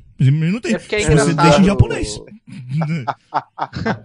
É engraçado porque É assim, eu, eu acho que eu, eu acho que eu não gostaria, Eu, em eu, geral. eu, eu, fi- Mas- eu fiz curso de japonês e a gente teve aulas, às vezes tinha uma aula de dialeto. É outra língua, cara. É outra língua, não tem como traduzir. Se você assistisse Barakamon, por exemplo, é, e você visse os episódios que as pessoas mais velhas especificamente falavam, você realmente ficava o que está acontecendo aqui, porque é outra língua, Em realmente. é Flying o- Witch também tem isso. Tem um episódio de Flying Witch que é o, o Nossa, pai do. gente, garotos. e o pior de tudo é que é exatamente o que vocês falaram. Como a gente vai adaptar para nossa língua? Não vai, o Sendo que, problema por, é esse. por exemplo, eu vou pegar exemplo de Scanlator. Eu vou pegar exemplo de Scanlator. Alguns Scanlators, eles pegam o mais... Não é sílaba, né? Porque às vezes um dialeto, a mudança básica é tipo no fim da frase, né? Em vez de falar descar, ele fala. É, em vez de falar desu, fala desiar, sabe? Assim, Tem- eles fazem uma é- é mudança porque assim, simples no final de frase, às vezes. né, É que tem alguns dialetos que, de fato, ele ele é bem simples. Só que, por exemplo, o Osaka Ben, ele é outra língua. Não, não, não é. A diferença não é o, o Deskai e tal. Eles mudam palavras. Eles literalmente. As palavras que se falam em Tóquio não se falam exatamente. É que nem a diferença de falar algum dialeto espanhol pro castelhano. São duas línguas diferentes. É que a gente só conhece, por padrão principal, o dialeto de Tóquio. Que é o dialeto japonês para estrangeiros. A gente sabe disso. É, o, o, o Blue, você morou, você morou em Portugal, né? Sim. Então. Não, deixa eu falar, Luiz. Não, direito, ele não, como ele quer mostrar a pessoa é de fora, ele muda algumas palavras, né, tipo, na forma como o personagem vai pronunciar aquela palavra, tá entendendo? Só pra mostrar que, tipo, ele tá tentando falar de um jeito diferente do que é o padrão daquele ambiente, tá entendendo? Então, se fosse para trazer para o contexto brasileiro, seria isso que eles teriam que é, adaptar, é questão de adaptação. E aí tem exemplos de que eles colocam frases ou nuances do sotaque de outras regiões do Brasil para mostrar que não é que o personagem não é daquela região específica. Você tá Eu, entendendo? eu, eu, eu entendo, mas Fica isso. novamente falando, mais por causa da- das aulas de japonês que eu tinha, não tem o mesmo feeling. Já peguei mangás que fazem isso várias vezes, e, tipo, não ganha feeling em nada, só querendo mudar que é diferente. Então, tipo, o cara pode ser russo. Tanto faz pra eles. Não, não, não é, é- é- ele não tá Oh. passando feeling de que é exatamente aquele outro dialeto. Então é muito difícil trazer isso. Muito difícil. É, eu, ia comentar que tipo, o Blue, eu ia perguntar pro Blue o seguinte: eu ouvi muita gente falar que os dialetos do, do português de Portugal também são bizarros de diferentes um entre os outros, né?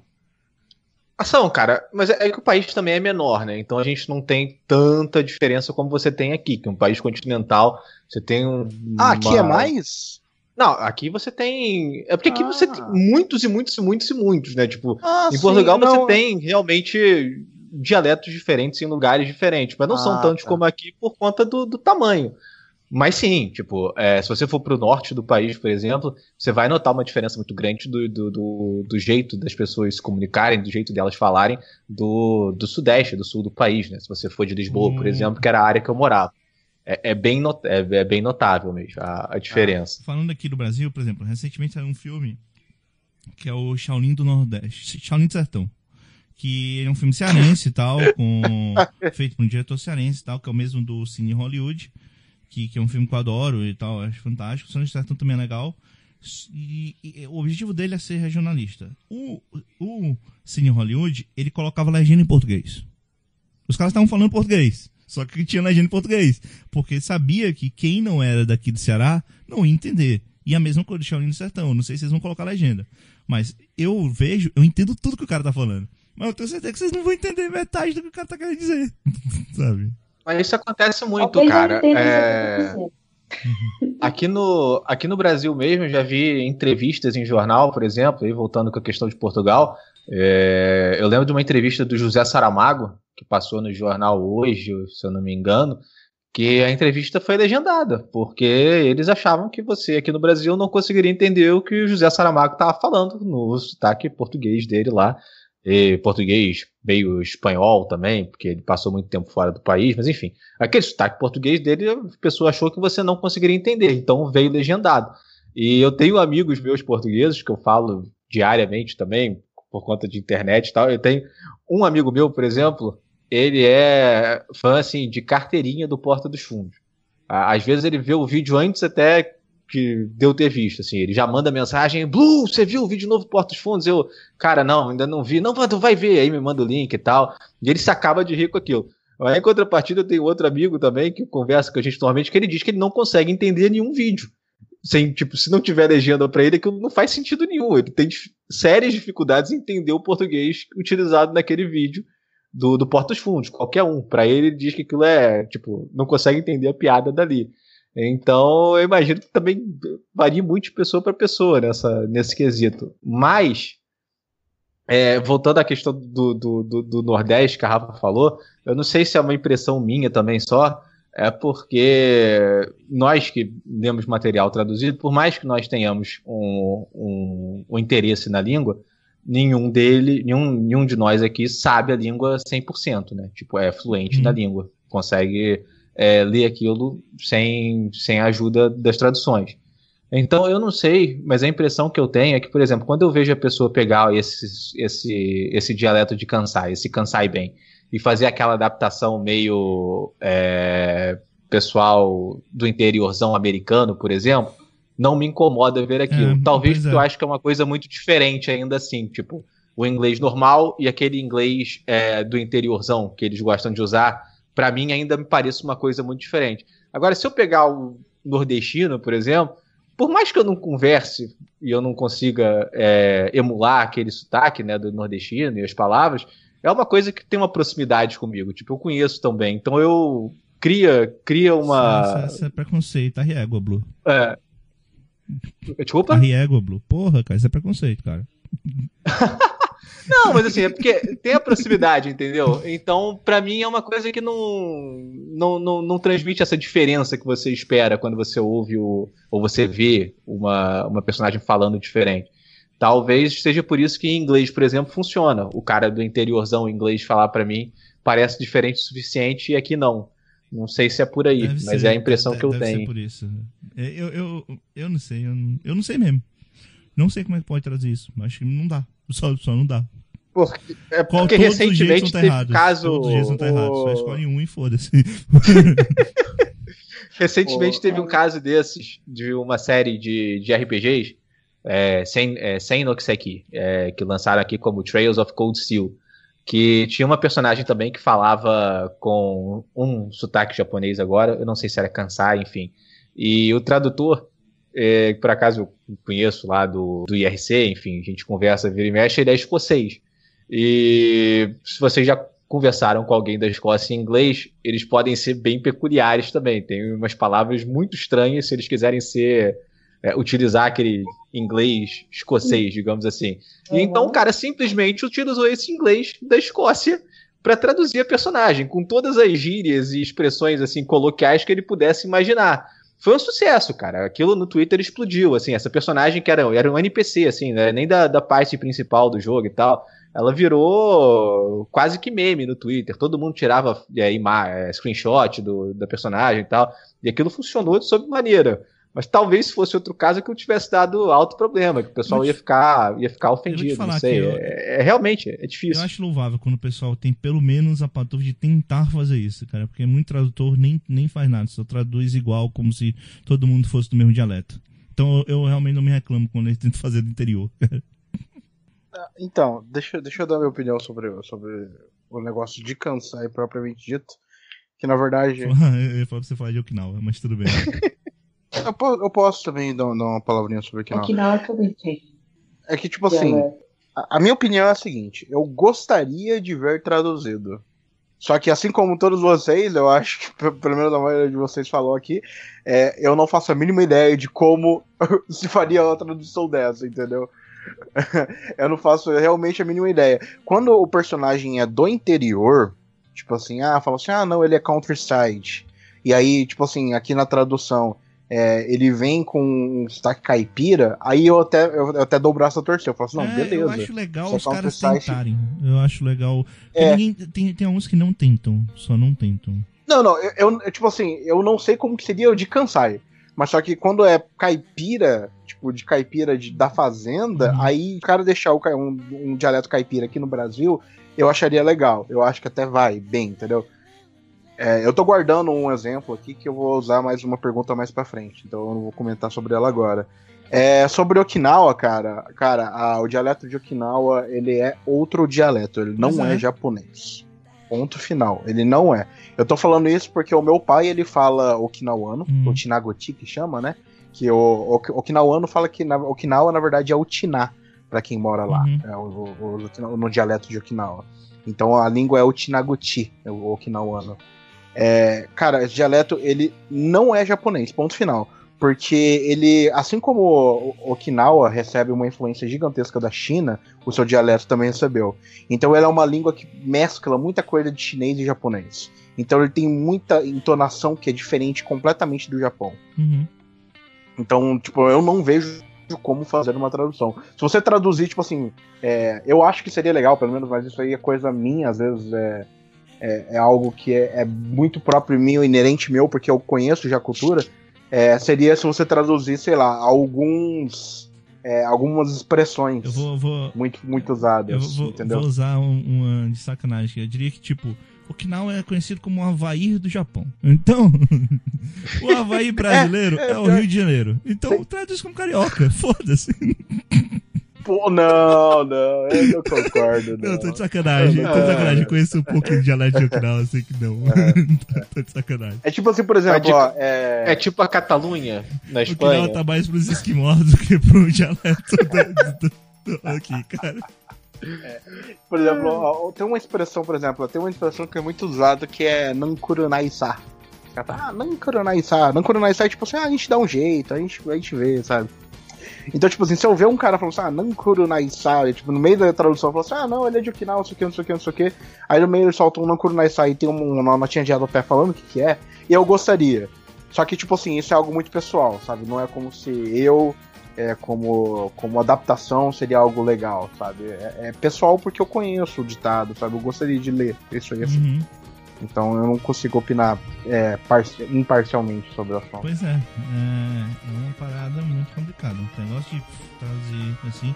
Eu, eu admito que eu acho louvável quando o pessoal tenta ainda, cara. É claro que tem uns casos que são absurdos, mas quando o pessoal tenta ainda acho louvável.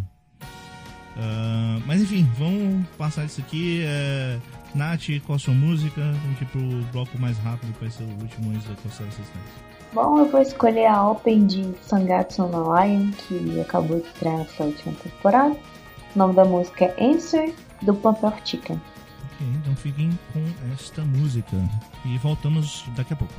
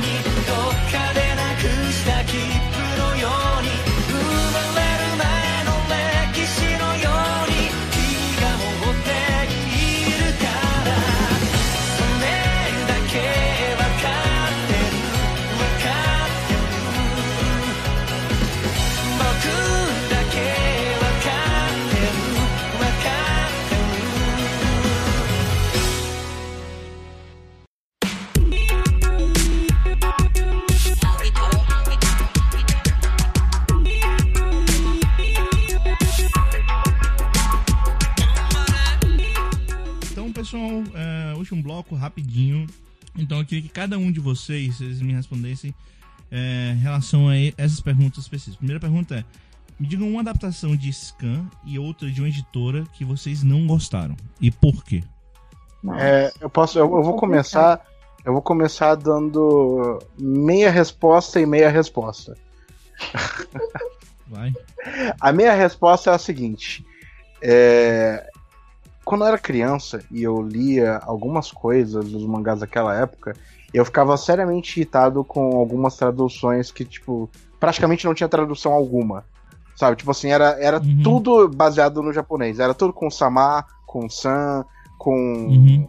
Com o nome do ataque completamente em japonês e um asterisco ali embaixo, em que, na verdade, ao invés de você traduzir, eles, eles escreviam de nome o nome em japonês, aí botavam igual e botavam o- o- o- uma tradução em português sobre o que, que é o ataque. É, então, tipo assim, é, a minha crítica era só que, tipo assim, antigamente a preocupação era muito menor com essa adaptação. Era muito mais na íntegra, sem adaptação, sabe? E eu ficava muito irritado. Eu não consigo agora elencar alguma coisa que me venha na mente assim, ah, esse aqui era zoado. Entendeu? Eu, eu só lembro que eu lia muito mangá quando eu era moleque, que eu via muito isso, sabe? E, e naquela época eu já ficava irritado, imagina hoje. né? É, e quanto a Scanlator, é, a minha crítica é, é- Eu também não tenho uma crítica a um scan em específico ou algum mangá em específico. É, eu só gostaria que é, os, os caras que se. Os caras que se voluntariam pra ir pro scan traduzir de inglês. Por favor, gente, pare de usar a porra do Google Tradutor, tá ligado? Desculpa. É, é, é, pô, não, mas pra tudo? É sério. Não, pra tudo não. Então, eu, eu- eu, tipo assim, tem, eu lembro de uma época que eu lia muita coisa em português, e é por isso que eu parei de Uhum. ler é, em português, é, em que eu via umas traduções assim que eram, tipo, na cara. Os caras nem se davam o trabalho de arrumar a, a, a frase, entendeu? Uhum. Eles simplesmente, simplesmente eles colavam a frase em inglês num tradutor, transformavam para português e jogavam na porra do balão. E eu falava, gente, mas só- eu conseguiria fazer uma tradução melhor que essa, entendeu? E é por isso que eu parei muito de ler coisas em português, em scan em português na época. Então, assim, eu só Então, né? gostaria que você não se voluntarie para ser um tradutor se você não tem pelo menos um conhecimento mediano de inglês. Poxa vida. Hum. Eu vou falar que eu fui tradutora de Scanlator, né? É, eu ainda sou parte do Scanlator, só não estou traduzindo nada no momento. e eu recebia as traduções no Word. Então, facilitava a minha vida, porque eu jogava no Google mesmo, Translator, e pegava de volta já traduzido. Só que eu colocava os dois, duas páginas de Word, um do lado da outra, e eu ia lendo a frase em inglês e olhando a frase em português se as duas faziam sentido. Eu sempre fazia isso. E tinha umas frases, porque a tradução que eu recebia era uma menina francesa que estava traduzindo do japonês para o inglês. Então imagine. Tudo perdido. Nada fazia sentido, senhor. Tinha umas frases que em inglês não faziam sentido. E aí eu tinha que pedir para minha amiga que sabia japonês para ela traduzir da frase original, porque eu não, não fazia sentido algum. E teve muitas frases que eu pensei, não, o contexto não tá nada a ver. E eu tive que adaptar a frase inteira, assim, tipo, a frase em inglês não fazia absolutamente nenhum sentido. Quer dizer, eu encontrava algum sentido vendo a imagem, né? Então eu conseguia conseguia pegar o contexto e eu inventava a frase pelo contexto. Tinha que ser assim às vezes, senão não tinha como sair o negócio da tradução. Então, realmente, é complicado essa parte de tentar traduzir e adaptar quando você não conhece a língua. E olhe que eu tenho um bom inglês, mas eu dependia de uma tradução de uma pessoa que não era a língua primeira dela também, tá entendendo? Já era uma terceira tradução. Não era direto do japonês, era japonês, inglês, inglês, português. Então você perde muito durante a, a essência, né? Durante a tradução. Muito A minha- perde. A minha reclamação era justamente porque eu também já, já traduzi pra Scanlator. E eu ficava puto quando eu vi uma tradução errada. Eu, a minha, Eu traduzi, eu acho que uns sete volumes de Tsubasa.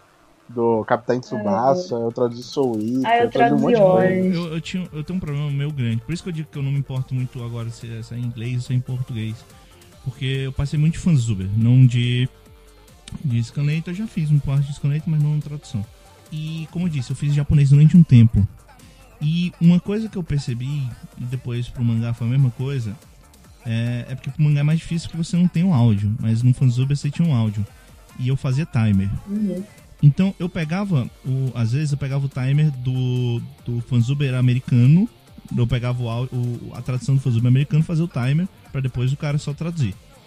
E eu percebia que muitas vezes, sei lá, 80% das vezes, os caras sempre, alguma parte do texto eles inventavam, porque eles não sabiam traduzir o japonês. E eu ia, eu, vi, eu escutava o termo, e eu sabia o que, que eles estavam dizendo, e eu via o coisa em inglês, e eu não eu sabia que era completamente diferente, sabe?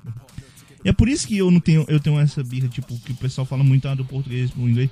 Bem, eu admito, do inglês muitas vezes está melhor. Mas a diferença não é tão grande, porque os caras erram pra caralho. Do japonês pro inglês, os caras erram pra caralho também. É, o, o problema, é que o problema é o seguinte, quando você pega do, do inglês pro português você vê o erro ali, ok, eu concordo. Porque eu também via alguns, né?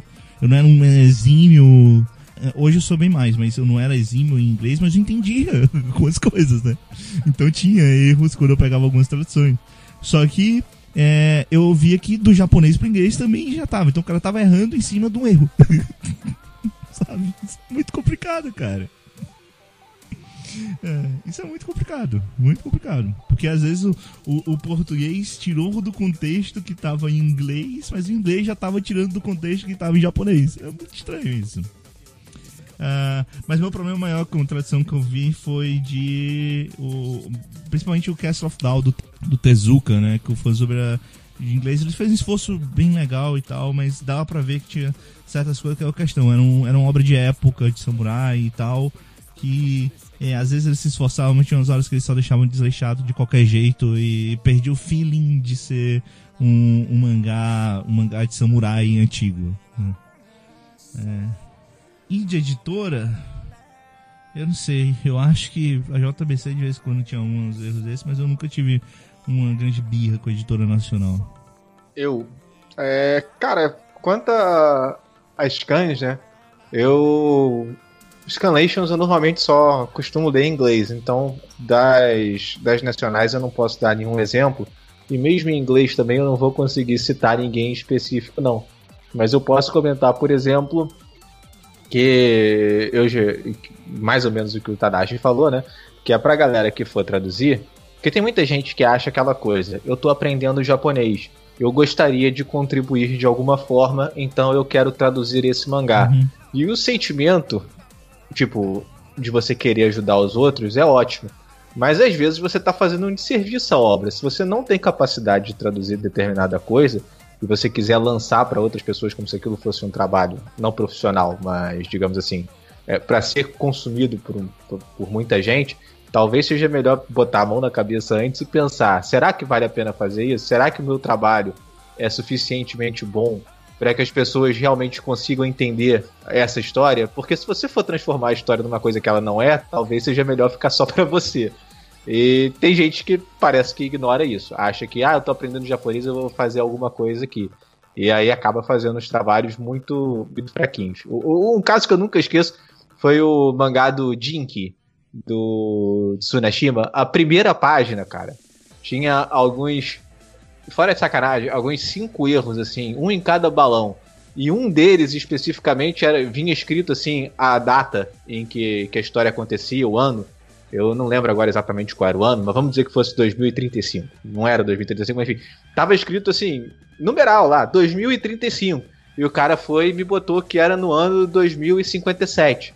E cara, se você não consegue ler o número que tá ali daquele tamanho gigante em número, porra, desiste da vida, cara. Para porque alguma coisa não tá certa. E assim, ficou, ficou marcado mesmo como um exemplo de, por favor, não faça mais, Assim, tá bom? um- como eu disse, eu tive um pouco de, de, de, de aula de japonês, mas meu japonês não é, não é bom, tá? Não, nem, nem adianta inventar falar, ah, na Vilase fala. Não, não, tá? Mas na época eu tinha um pouco mais de conhecimento eu tentei com um amigo meu tentar traduzir uma vez um episódio de Minamike. Eu me lembro muito bem, que era. A gente tentou o primeiro episódio de Minamike. E a gente compreendeu, sei lá, 70% do episódio. Só que a gente não teve coragem de traduzir. Não só por causa dos outros 30%, mas porque existem coisas no japonês que são muito difíceis, sabe? O cara tem que ter uma noção muito grande de japonês mesmo para traduzir certas coisas. É muito grande mesmo, assim. É, por exemplo, no japonês tem uma expressão que é o kereba narimase, que aí você bota com, com outro verbo, é hana kereba narimase. É uma coisa tipo, eu queria que você não soubesse que eu falei. Uma merda desse tipo. Sabe? Não faz sentido em nenhuma língua. Não faz sentido. Não faz sentido, simplesmente. Uhum. E é, você tem que ter um feeling muito grande pra tentar tra- traduzir algo parecido com isso, sabe? Sempre quando você for traduzir como Arimashita, você traduz como fudeu. É, fudeu, exatamente. Ô, Zé- como não, não, não. Fudeu é Zanin Desné. Zanin Desné é fudeu. É fudeu. Os caras de Não, Zanin. Zanin é, é se fudeu. Eu lembro que a gente teve um pa- uma, uma aula de Zanin, que é. Do, do, do, do, do coisa Zanin, que era. A gente ficou a, a, a aula toda falando sobre falando isso. Tipo, é fudeu. É, na- eu tive fala aula de japonês com, né? É com o Marimasu também. É, o, o Komarimasu era tipo assim, o cara, você está explicando, não, então, Komarimasu, Komarimasu é tipo, ah, nossa, que problemão, nossa, que problema, Uhum. nossa, eu estou com um problema. Eu falei, então, professor, fudeu. Não, a gente teve uma. A gente, eu me lembro que a gente, teve uma aula de palavrões em japonês. E os palavrões em japonês parece o Carlinho tentando falar um palavrão. É muito estranho, cara. Tipo, pra eles parece mega ofensivo e pra gente é tipo. Merda. Sabe? É tipo, seu, seu maldito, né? Seu maldito. Konoyaro, né? Tipo, seu maldito. Seu maldito. Parece que a gente. Pare- Parece que eles estão com o filtro da, da, das dublagens É. brasileiras, entendeu? É, é. Então é, é, me- é meio estranho, cara. E, cara, tem uma parada que o meu professor ensinou que, que a gente via com, com as coisas. É que os japoneses nunca falam o que eles querem dizer. Eles nunca falam o que eles querem dizer. Eles geralmente falam o contrário. É, Você, eles geralmente, eles têm um costume já disso, então eles já entendem isso, só que a gente de fora fica confuso. Então, geralmente os caras estão tentando falar um negócio, mas eles estão querendo dizer outra coisa. Então, é muito estranho, cara, é muito difícil. Mas enfim, tem alguma então adaptação que vocês gostaram de, de scan, escritor, editor e tal? Vocês se lembram? Nesse, nesse eu tenho dos dois. É, eu queria citar aqui é, a, o mangá que eu falei que eu tava folheando agora há pouco, que é a adaptação de Genshin. Pra mim, a adaptação de Genshin, é, os, novos, os nove volumes que saíram, ficou muito legal. O daqui, da JBC? Da JBC, da JBC, eu, gostei bastante. Eu, eu queria dizer também que eu gosto muito do da Vertical. Eu tenho o, o ônibus do Genshin, então eu também tenho um pouquinho de conhecimento de como é que ficou em Hum. inglês. Olha só que legal. O, eu achei bem legal que no comecinho, a, quando aparece a personagem. Oh meu Deus, esqueci o nome dela? Meu Deus. A Cascabe? Não. A. Não, a namorada do Sasahara, meu Deus. O Giwe. Ah, o o. Gil. É porque não é co- você Quando- falou no comecinho, o Gil não é bem no comecinho. Não, não, não, não. O comecinho que ela aparece. Ah, tá. Desculpa. É. Eles falam que ela veio do, do interior. Uhum. E no começo do mangá, quando no começo do mangá não, no começo da, da aparição dela, é, quando ela abre a boca pra falar, ela, ela tem um sotaque muito puxado de, de interior, Sim. de Countryside. E isso tá no mangá, sabe? Tipo assim, ela fala igual um caipira no mangá. Sabe assim, elas têm um gíriazinho, tudinho, sabe? E o mangá inteiro ele é feito meio que como se fosse universitários conversando, sabe?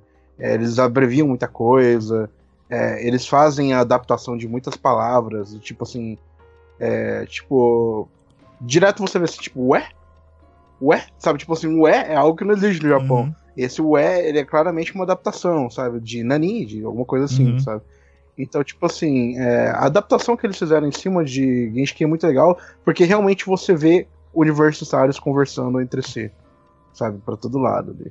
Ok. É, eu gostei bastante. E Jeans Khan, eu queria muito elogiar. é, na verdade, são três mangás, só que os três são do mesmo embasamento, assim, são da mesma lógica. É, eu queria falar da- das scans que traduzem Team Medical Dragon, é, Bartender e. Meu Deus, qual que é o nome do último? Esqueci. O, do, o, o- o da cozinha, meu Deus. Bambino, e Bambino. É, Bambino, Bartender, Team Medical Dragon. Por quê? Porque esses mangás, ele tem algumas, alguns vocabulários muito específicos, Uhum. sabe? Seja de cozinha, seja de bebida, ou seja de médicos, né? Então, tipo assim, para um scan, que é algo já meio que voluntário, meio que feito de fã para fã, é, fazer uma tradução boa em cima disso, eh, os caras levam muito tempo, sabe? Team Medical Dragon, eu lembro que que os capítulos demoravam muito para lançar, porque pa- aparentemente, tipo, eles, eles pediam ajuda de alguns médicos para fazer a tradução de alguns termos é, voltados estritamente para medicina, porque, tipo assim, era toda hora surgia uma doença, surgia uma parte do corpo, surgia um estado do, do paciente, e tudo isso precisava ser traduzido da melhor forma possível para que o entendimento seja feito coerente, sabe, com, com o negócio. Então, tipo assim, para um trabalho de scan, foi um negócio muito bem feito, sabe? Uhum. É, todas as scans foram, são americanas, sabe? Eu não sei como que estão as scans brasileiras, tem scans brasileiras para isso. E no Brasil eu, eu gostaria de elogiar a Silence. A, a- já, já parou, né? Faz tempo, eu acho. Mas a Silence eu Uhum. gostei muito porque ela foi a primeira a trazer vários títulos sem names pra cá, sim, né? sim. Tipo, a primeira vez que eu vi Naoki Urasawa foi pela Silence. Foi. Então, Exato. muito obrigado.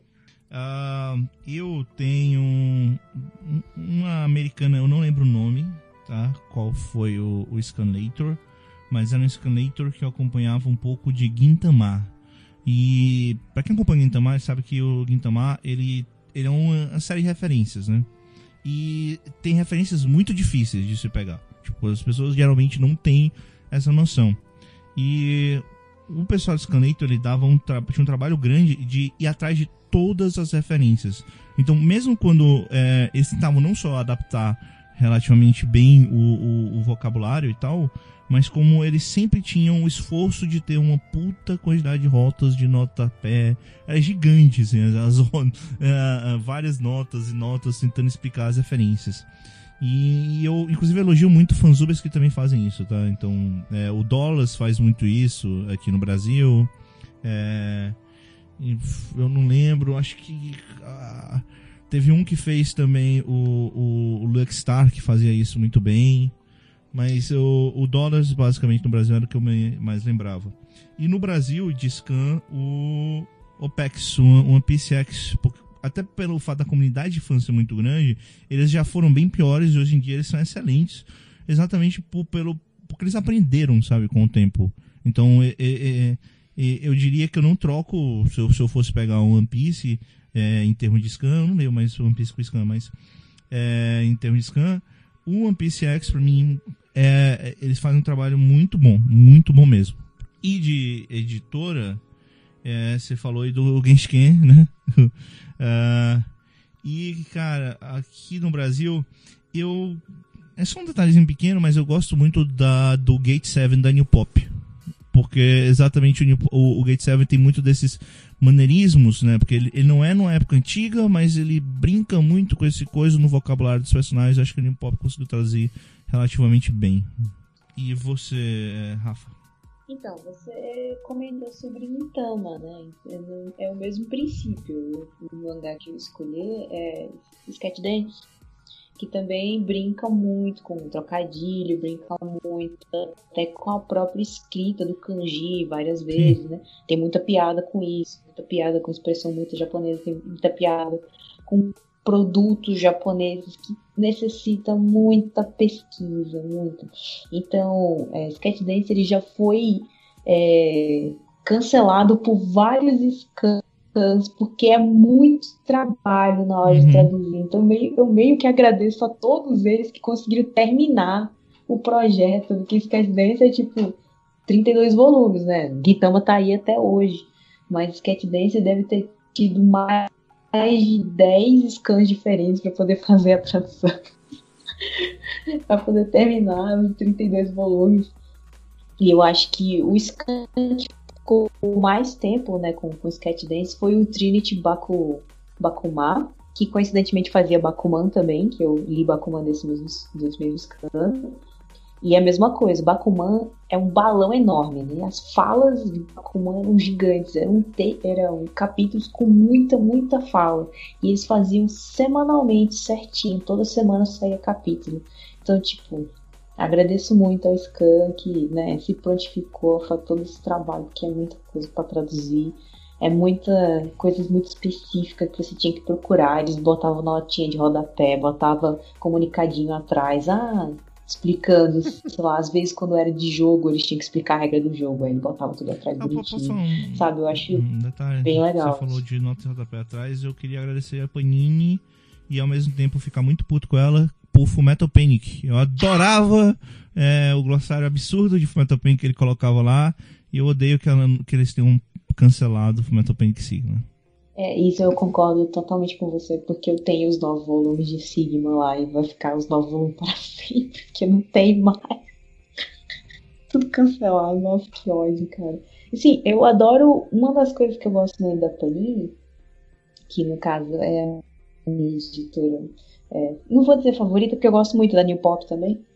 Mas é, é porque eles fazem um glossário atrás Uhum. porque eu acho interessante, eu, né, na, Uhum. na minha visão de que eu quero saber um pouco mais das palavras em japonês, um pouco mais da cultura japonesa, o fato deles fazerem glossário atrás, sempre, eu sempre leio, tá entendendo? É, pra mim é interessante.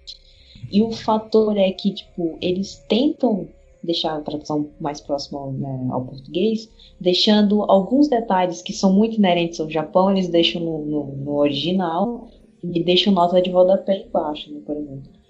Sei lá, se o pessoal vai, por exemplo, para o Tabanato, que é o festival que tem, né, lá, que tem a arvorezinha, né, que bota, o- amarra o bilhetinho, essas coisas, eles botam no glossário o que é, o ano que aconteceu, a história por trás, tá eles fazem uma pesquisa gigante no glossário, e aí- e aí eles ainda colocam embaixo no de rodapé, ah, tá, é pra fazer tal coisa, tal coisa, tal coisa, entendeu? Pra você se situar ali e não se sentir perdido, Uhum. eu acho isso interessante. Até porque, pra adaptar isso, não tem aqui no Brasil. Como é que adapta? Não adapta, né?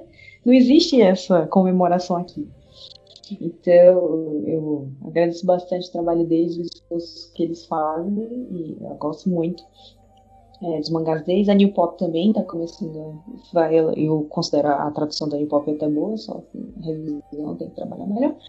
É. E é, já foi, né? Exemplo E eu, Mãesca Já. e exemplo de. eu queria dizer que, tipo, em termos de glossário, meu glossário preferido no Brasil é o do Soul Eater, porque eles davam. Eles tentavam fazer você gostar do glossário. Porque tem muita gente que não gosta de ler glossário. Eu também não sou um leitor ávido de glossário. Eles faziam tipo uma historinha. Então eu, eu achava isso legal. O esforço que, que eles dependiam pra o glossário de Eater. E Blue, só falta você. Bom, é, cara, no meu caso, eu positivo de scan mesmo, eu não lembro assim de nenhum, mas eu vou aproveitar então para falar no caso de uma fansub que foi foram duas no caso, a GG e a Black Sheep que traduziram tanto o Ayakashi como o Mononoke. Eu não sei se algum de vocês acompanhou essas séries, mas assim, além da- do trabalho de tradução ter sido muito bom, é, É o- especialmente durante o, o calma aí. Mononoke, você tinha É o Akashi Hum. Horror Stories. Isso, tá. o Ayakashi Classic Só- só Horror Stories e o, existe um anime chamado Ayakashi. o Ayakashi bom, então, basicamente, vamos falar assim. Aí quem gostar do outro pode me xingar, mas tá tranquilo. Hum. Mas o, o Ayakashi que depois deu, deu origem ao Mononoke também, do, do, do, do vendedor de, de remédio, Uhum. enfim. Mas era uma coisa assim, extremamente baseada em É o do folclore Yusuke e- Iwasa, isso, né? isso. Isso. Baseado em, em, em, fo- em Folclore, folclore, e japonês, mitologia japonesa, etc. E eles faziam para cada episódio um PDF super detalhado, assim, com todas as referências culturais que eles pegavam, explicando, etc. Então você baixava o episódio e basicamente tinha um glossáriozinho para cada episódio, assim, te explicando várias coisas que você provavelmente não saberia por não ter contato com a cultura japonesa. Eu acho que foi assim um dos trabalhos de, de tradução e, e- e adaptação que, que eu mais gostei de ver e tiro o chapéu ainda. Acho que eu vou lembrar para sempre, porque você não vê nem profissionais tendo esse cuidado todo e eles tiveram. Ficou um trabalho fantástico mesmo. E, cara, na questão das editoras, eu vou jogar, jogar uma polêmicazinha aqui, mas eu tive folheando outro dia o primeiro volume do My Hero Academia. E não sei, se vocês viram, deu uma, deu uma polêmica desgraçada o, no Twitter, a questão do- dos memes que eles botaram na tradução e tal. Mas eu, particularmente, achei que a tradução ficou bem divertida, cara, do, do que eles fizeram. Coisa do monstro saiu da jaula e tal. E, e vou até mais longe. Eles fizeram uma coisa que a gente estava discutindo antes da questão de traduzir ou adaptar. É, o nome dos poderes, por exemplo, One for All, né? É, de ter a opção de sobrepor. Você tem One for All e tem é, um por todos ali, um em cima do outro, etc. Então eu acho que eles conseguiram juntar ali o melhor dos dois mundos para agradar gregos e troianos. E os memes, digamos assim, que eles incluíram foram umas sacadas legais do ponto de vista de fazer o texto mais, mais divertido de ler. Não acho que prejudicou em nada, pelo contrário, porque o que substituiu eram frases super comuns, assim, sabe? Não, não, não diziam nada de especial para as pessoas ficarem, ah, o monstro saiu da jaula, quando o cara fica super forte, assim, tipo. Ficou engraçado, ficou natural. Para mim, acho que eles mandaram bem nesse, a JBC, no caso. É, eu de vez em quando tenho muitos problemas com a JBC, mas nesse caso eu acho que o estilo deles casou legal com, com o material que eles estão produzindo. Ok, então é isso. Tadashi, escolha a música pra gente ir pras considerações finais, por favor. Olha aí, eu tava com duas aqui, eu estava tentando me decidir entre uma das duas. É, mas já que a gente comentou um pouquinho aí sobre é, o dialeto okinawano, é, eu mudei a minha escolha de última hora aqui. Eu vou escolher a música Asado Ya Yunta. É, ela é uma música bem tradicional de Okinawa. É, se você me perguntar de quem que ela é, eu não faço a mínima ideia. Porque ela é uma daquelas músicas tradicionais de um nível é, é, é, é, ela tá, sabe música folclórica que já tá imbuída no, dentro da, da, cultura local? Então, ela é desse estilo. Mas eu vou enviar aqui uma versão da cantora Rimi Natsukawa em Okinawano. Então, para vocês terem uma noção do que é um Okinawano pra vocês. E é isso. Então fiquem com essa música e nós voltamos daqui a pouco.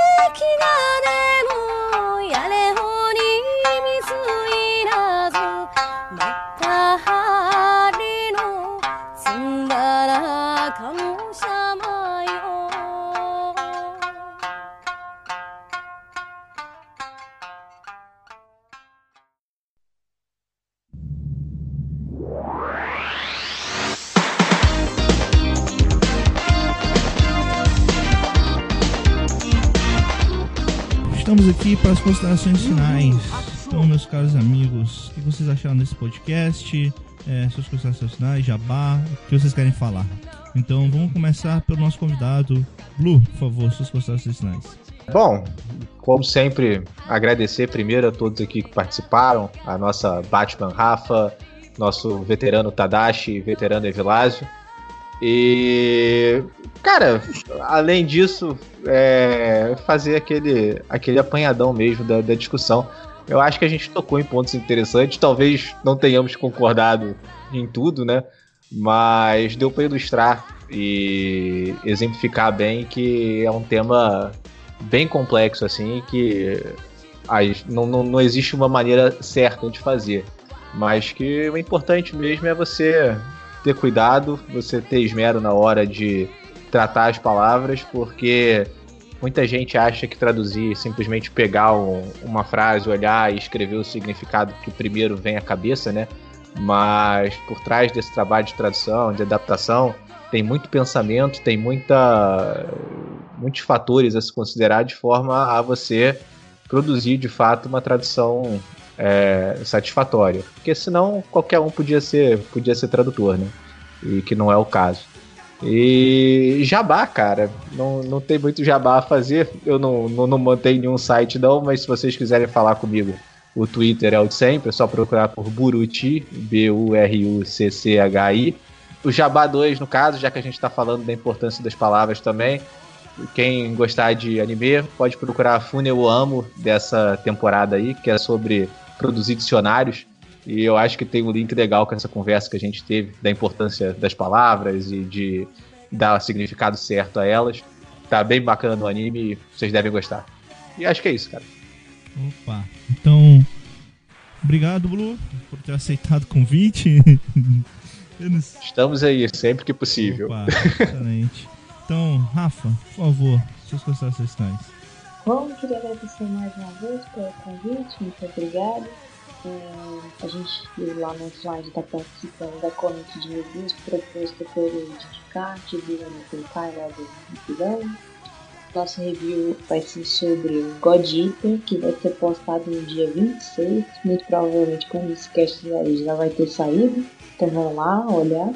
Depois desse post da corrente de reviews, eu vou provavelmente fazer a segunda parte das minhas impressões da temporada, que já tá atrasada, porque a gente já tá no, sei lá, quarto episódio né, da, da temporada. A maioria dos animes já tá no quarto episódio. Eu ainda não fiz a segunda parte das primeiras impressões. Então vai sair travado pra caralho, né? vai sair. E eu não sei o que vai ser daqui pra frente. Tem vários posts na, programados, mas não sei quando eu vou sentar para escrever nenhum deles. É, quando é que vai sair propriamente. Mas é, vai sair. Uma hora ele sai. E é, visitei a página do Não Nasci Herói e tal. É, tô esperando, a gente gravou cast faz pouco tempo, um cast sobre animes de romance. E eu não sei quando é que o Hal vai terminar de editar, mas supostamente vai sair por aí esse mês próximo, talvez, não sei. É, mas fiquem espertos que tem cast novo. E acho que é só isso. Muito obrigada e até mais. Tadashi, por favor, suas considerações. Ô, gente, muito obrigado por vocês terem ouvido a gente conversar sobre traduções e adaptações. É, eu sei que às vezes é, esse, esse não é um assunto assim tão dinâmico quanto falar sobre um determinado título, né? Que é algo que a gente vem fazendo quase sempre. Mas ainda assim, ele é um texto que margeia muito do, da essência desse podcast, né? Que é falar sobre mangás. É. E, enfim, é, eu acho que a gente tem um certo embasamento para falar sobre isso, para dar nossas opiniões e discutir sobre elas, seja quando a gente concorda, seja quando a gente discorda sobre, sobre é, determinados pontos. Então, para você que escutou a gente, muito obrigado. Espero que a gente tenha aumentado em alguma coisa o conhecimento que você tem sobre a cultura japonesa pop. E, bom, vocês me conhecem, é, eu tô lá no Anime Coach fazendo minhas postagens semanais e mensais. É, eu já enviei, finalmente, voltei a escrever meus textos mensais para o Anime Coach agora, consegui tempo. É, eu já enviei pro, pro Eric, eu acho que lá pra metade de novembro, eu não sei mais ou menos quando vai ser esse cast, mas mais ou menos pela metade de novembro vai sair o texto sobre conceitos narrativos. É, semanalmente eu, tô, eu também tô fazendo os meus textos sobre All Out, né, as revisões semanais sobre o anime de rugby. É, e eu acho que é isso, gente. É, em breve eu vou também estar tá produzindo para a Rede Suzuku e também para um site de um amigo meu aqui da minha cidade, que é o Diplomacia Nerd. Também vou escrever para lá também, olha só. Isso. É, como agora eu tô folgado, um pouco mais folgado na faculdade, eu peguei essas responsabilidades para mim de escrever um pouco mais para mais lugares. Então fiquem atentos aí. Opa. Então, queria agradecer a todo mundo, agradecer o Tadashi, a Rafa, o Blue, mais uma vez, por participarem do cast. É um tema difícil da gente comentar, até porque nós não somos tradutores oficialmente.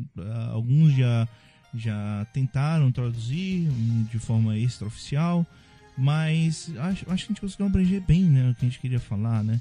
Exatamente, acho que a grande parada que a gente queria falar é exatamente o quão difícil, né, isso, uh, até pra gente tentar entender que muitas vezes o que o pessoal faz por aí, sei lá, em editor, em scan e tal, é um trabalho muito mais louvável do que do que parece, tá? E o pessoal reclama muito, não sei, né? Mas enfim, eu fico muito feliz que, que vocês tenham escutado, fico muito feliz que a gente tenha feito esse tema. Então, algumas indicações. É, eu tô atrasado, era pra ter lançado no mês passado, na verdade, não era de retrasado quando esse cast sair. Mas uh, vai sair um texto novo da coluna Resposta 42. Uh, vai ser sobre spoilers, já digo logo. é um spoiler do meu texto. Uh, vou também fazer um novo texto num formato novo que, bem, só eu sei ainda, não, ninguém sabe. Mas quando sair vocês vão entender mais ou menos o que eu tô querendo fazer. E eu vou fazer uma indicação de um texto, não do Anime Coach, mas um texto do Chuva de Nanquim porque eu vou fazer essa indicação por um mês, pelo menos, nos podcasts, que eu tava esperando há muito tempo que saísse, que é um texto do Luke, que é da nova coluna do Luke, né? A coluna. É, cara, é complicado falar inglês. A Hulk World, vamos dizer assim, né? É Hulk com W, tá? W-O-H-O-L-E, tá?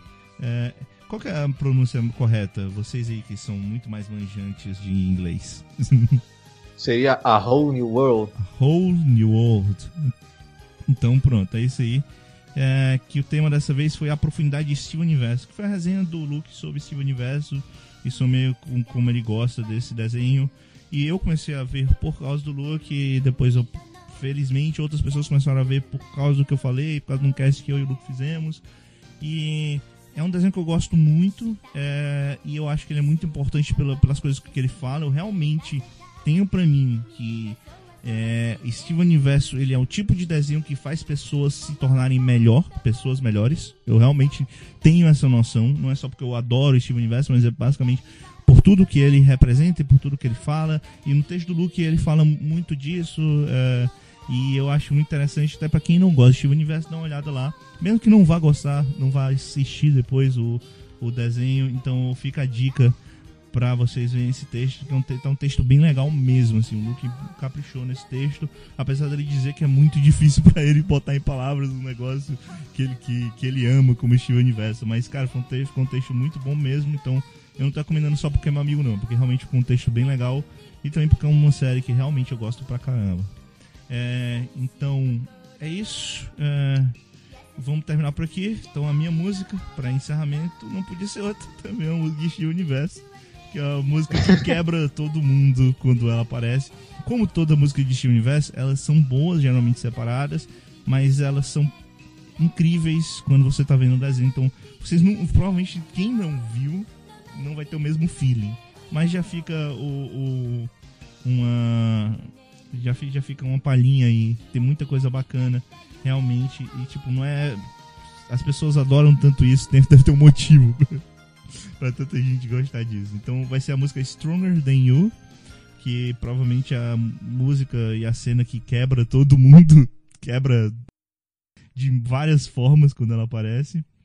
É, que é uma música que é da. A, a compositora é a autora do Steve Universe, que é a Rebecca Sugar, e é cantado pela Stella, que é a dubladora da Garnet, e que também é uma cantora famosa lá nos Estados Unidos. É Stelling, na verdade. Mas em português fica Estela, né? Então pode ficar muito estranho a gente tá falando de tradução e adaptação. E é uma música muito legal mesmo. Então é isso aí. E a gente se vê. Tchau, pessoal.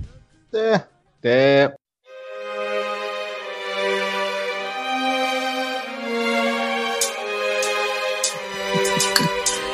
No, you haven't. This is Garnet. Back together. And I'm never going down at the hands of the likes of you because I'm so much better. And every part of me is saying, go get her. The two of us ain't gonna follow your rules. Come at me without any of your fancy tools. Let's go, just me and you. Let's go, just one on two. Go ahead and try hit me if you're able. Can't you see that my relationship is stable? I can see you hate the way we intermingle. But I think you're just mad cause you're single. And you're not gonna stop what we made together. We we're gonna stay like this forever. If you break us apart, we'll just come make you up, and we'll always be twice the gem that you are. I am a, uh, uh,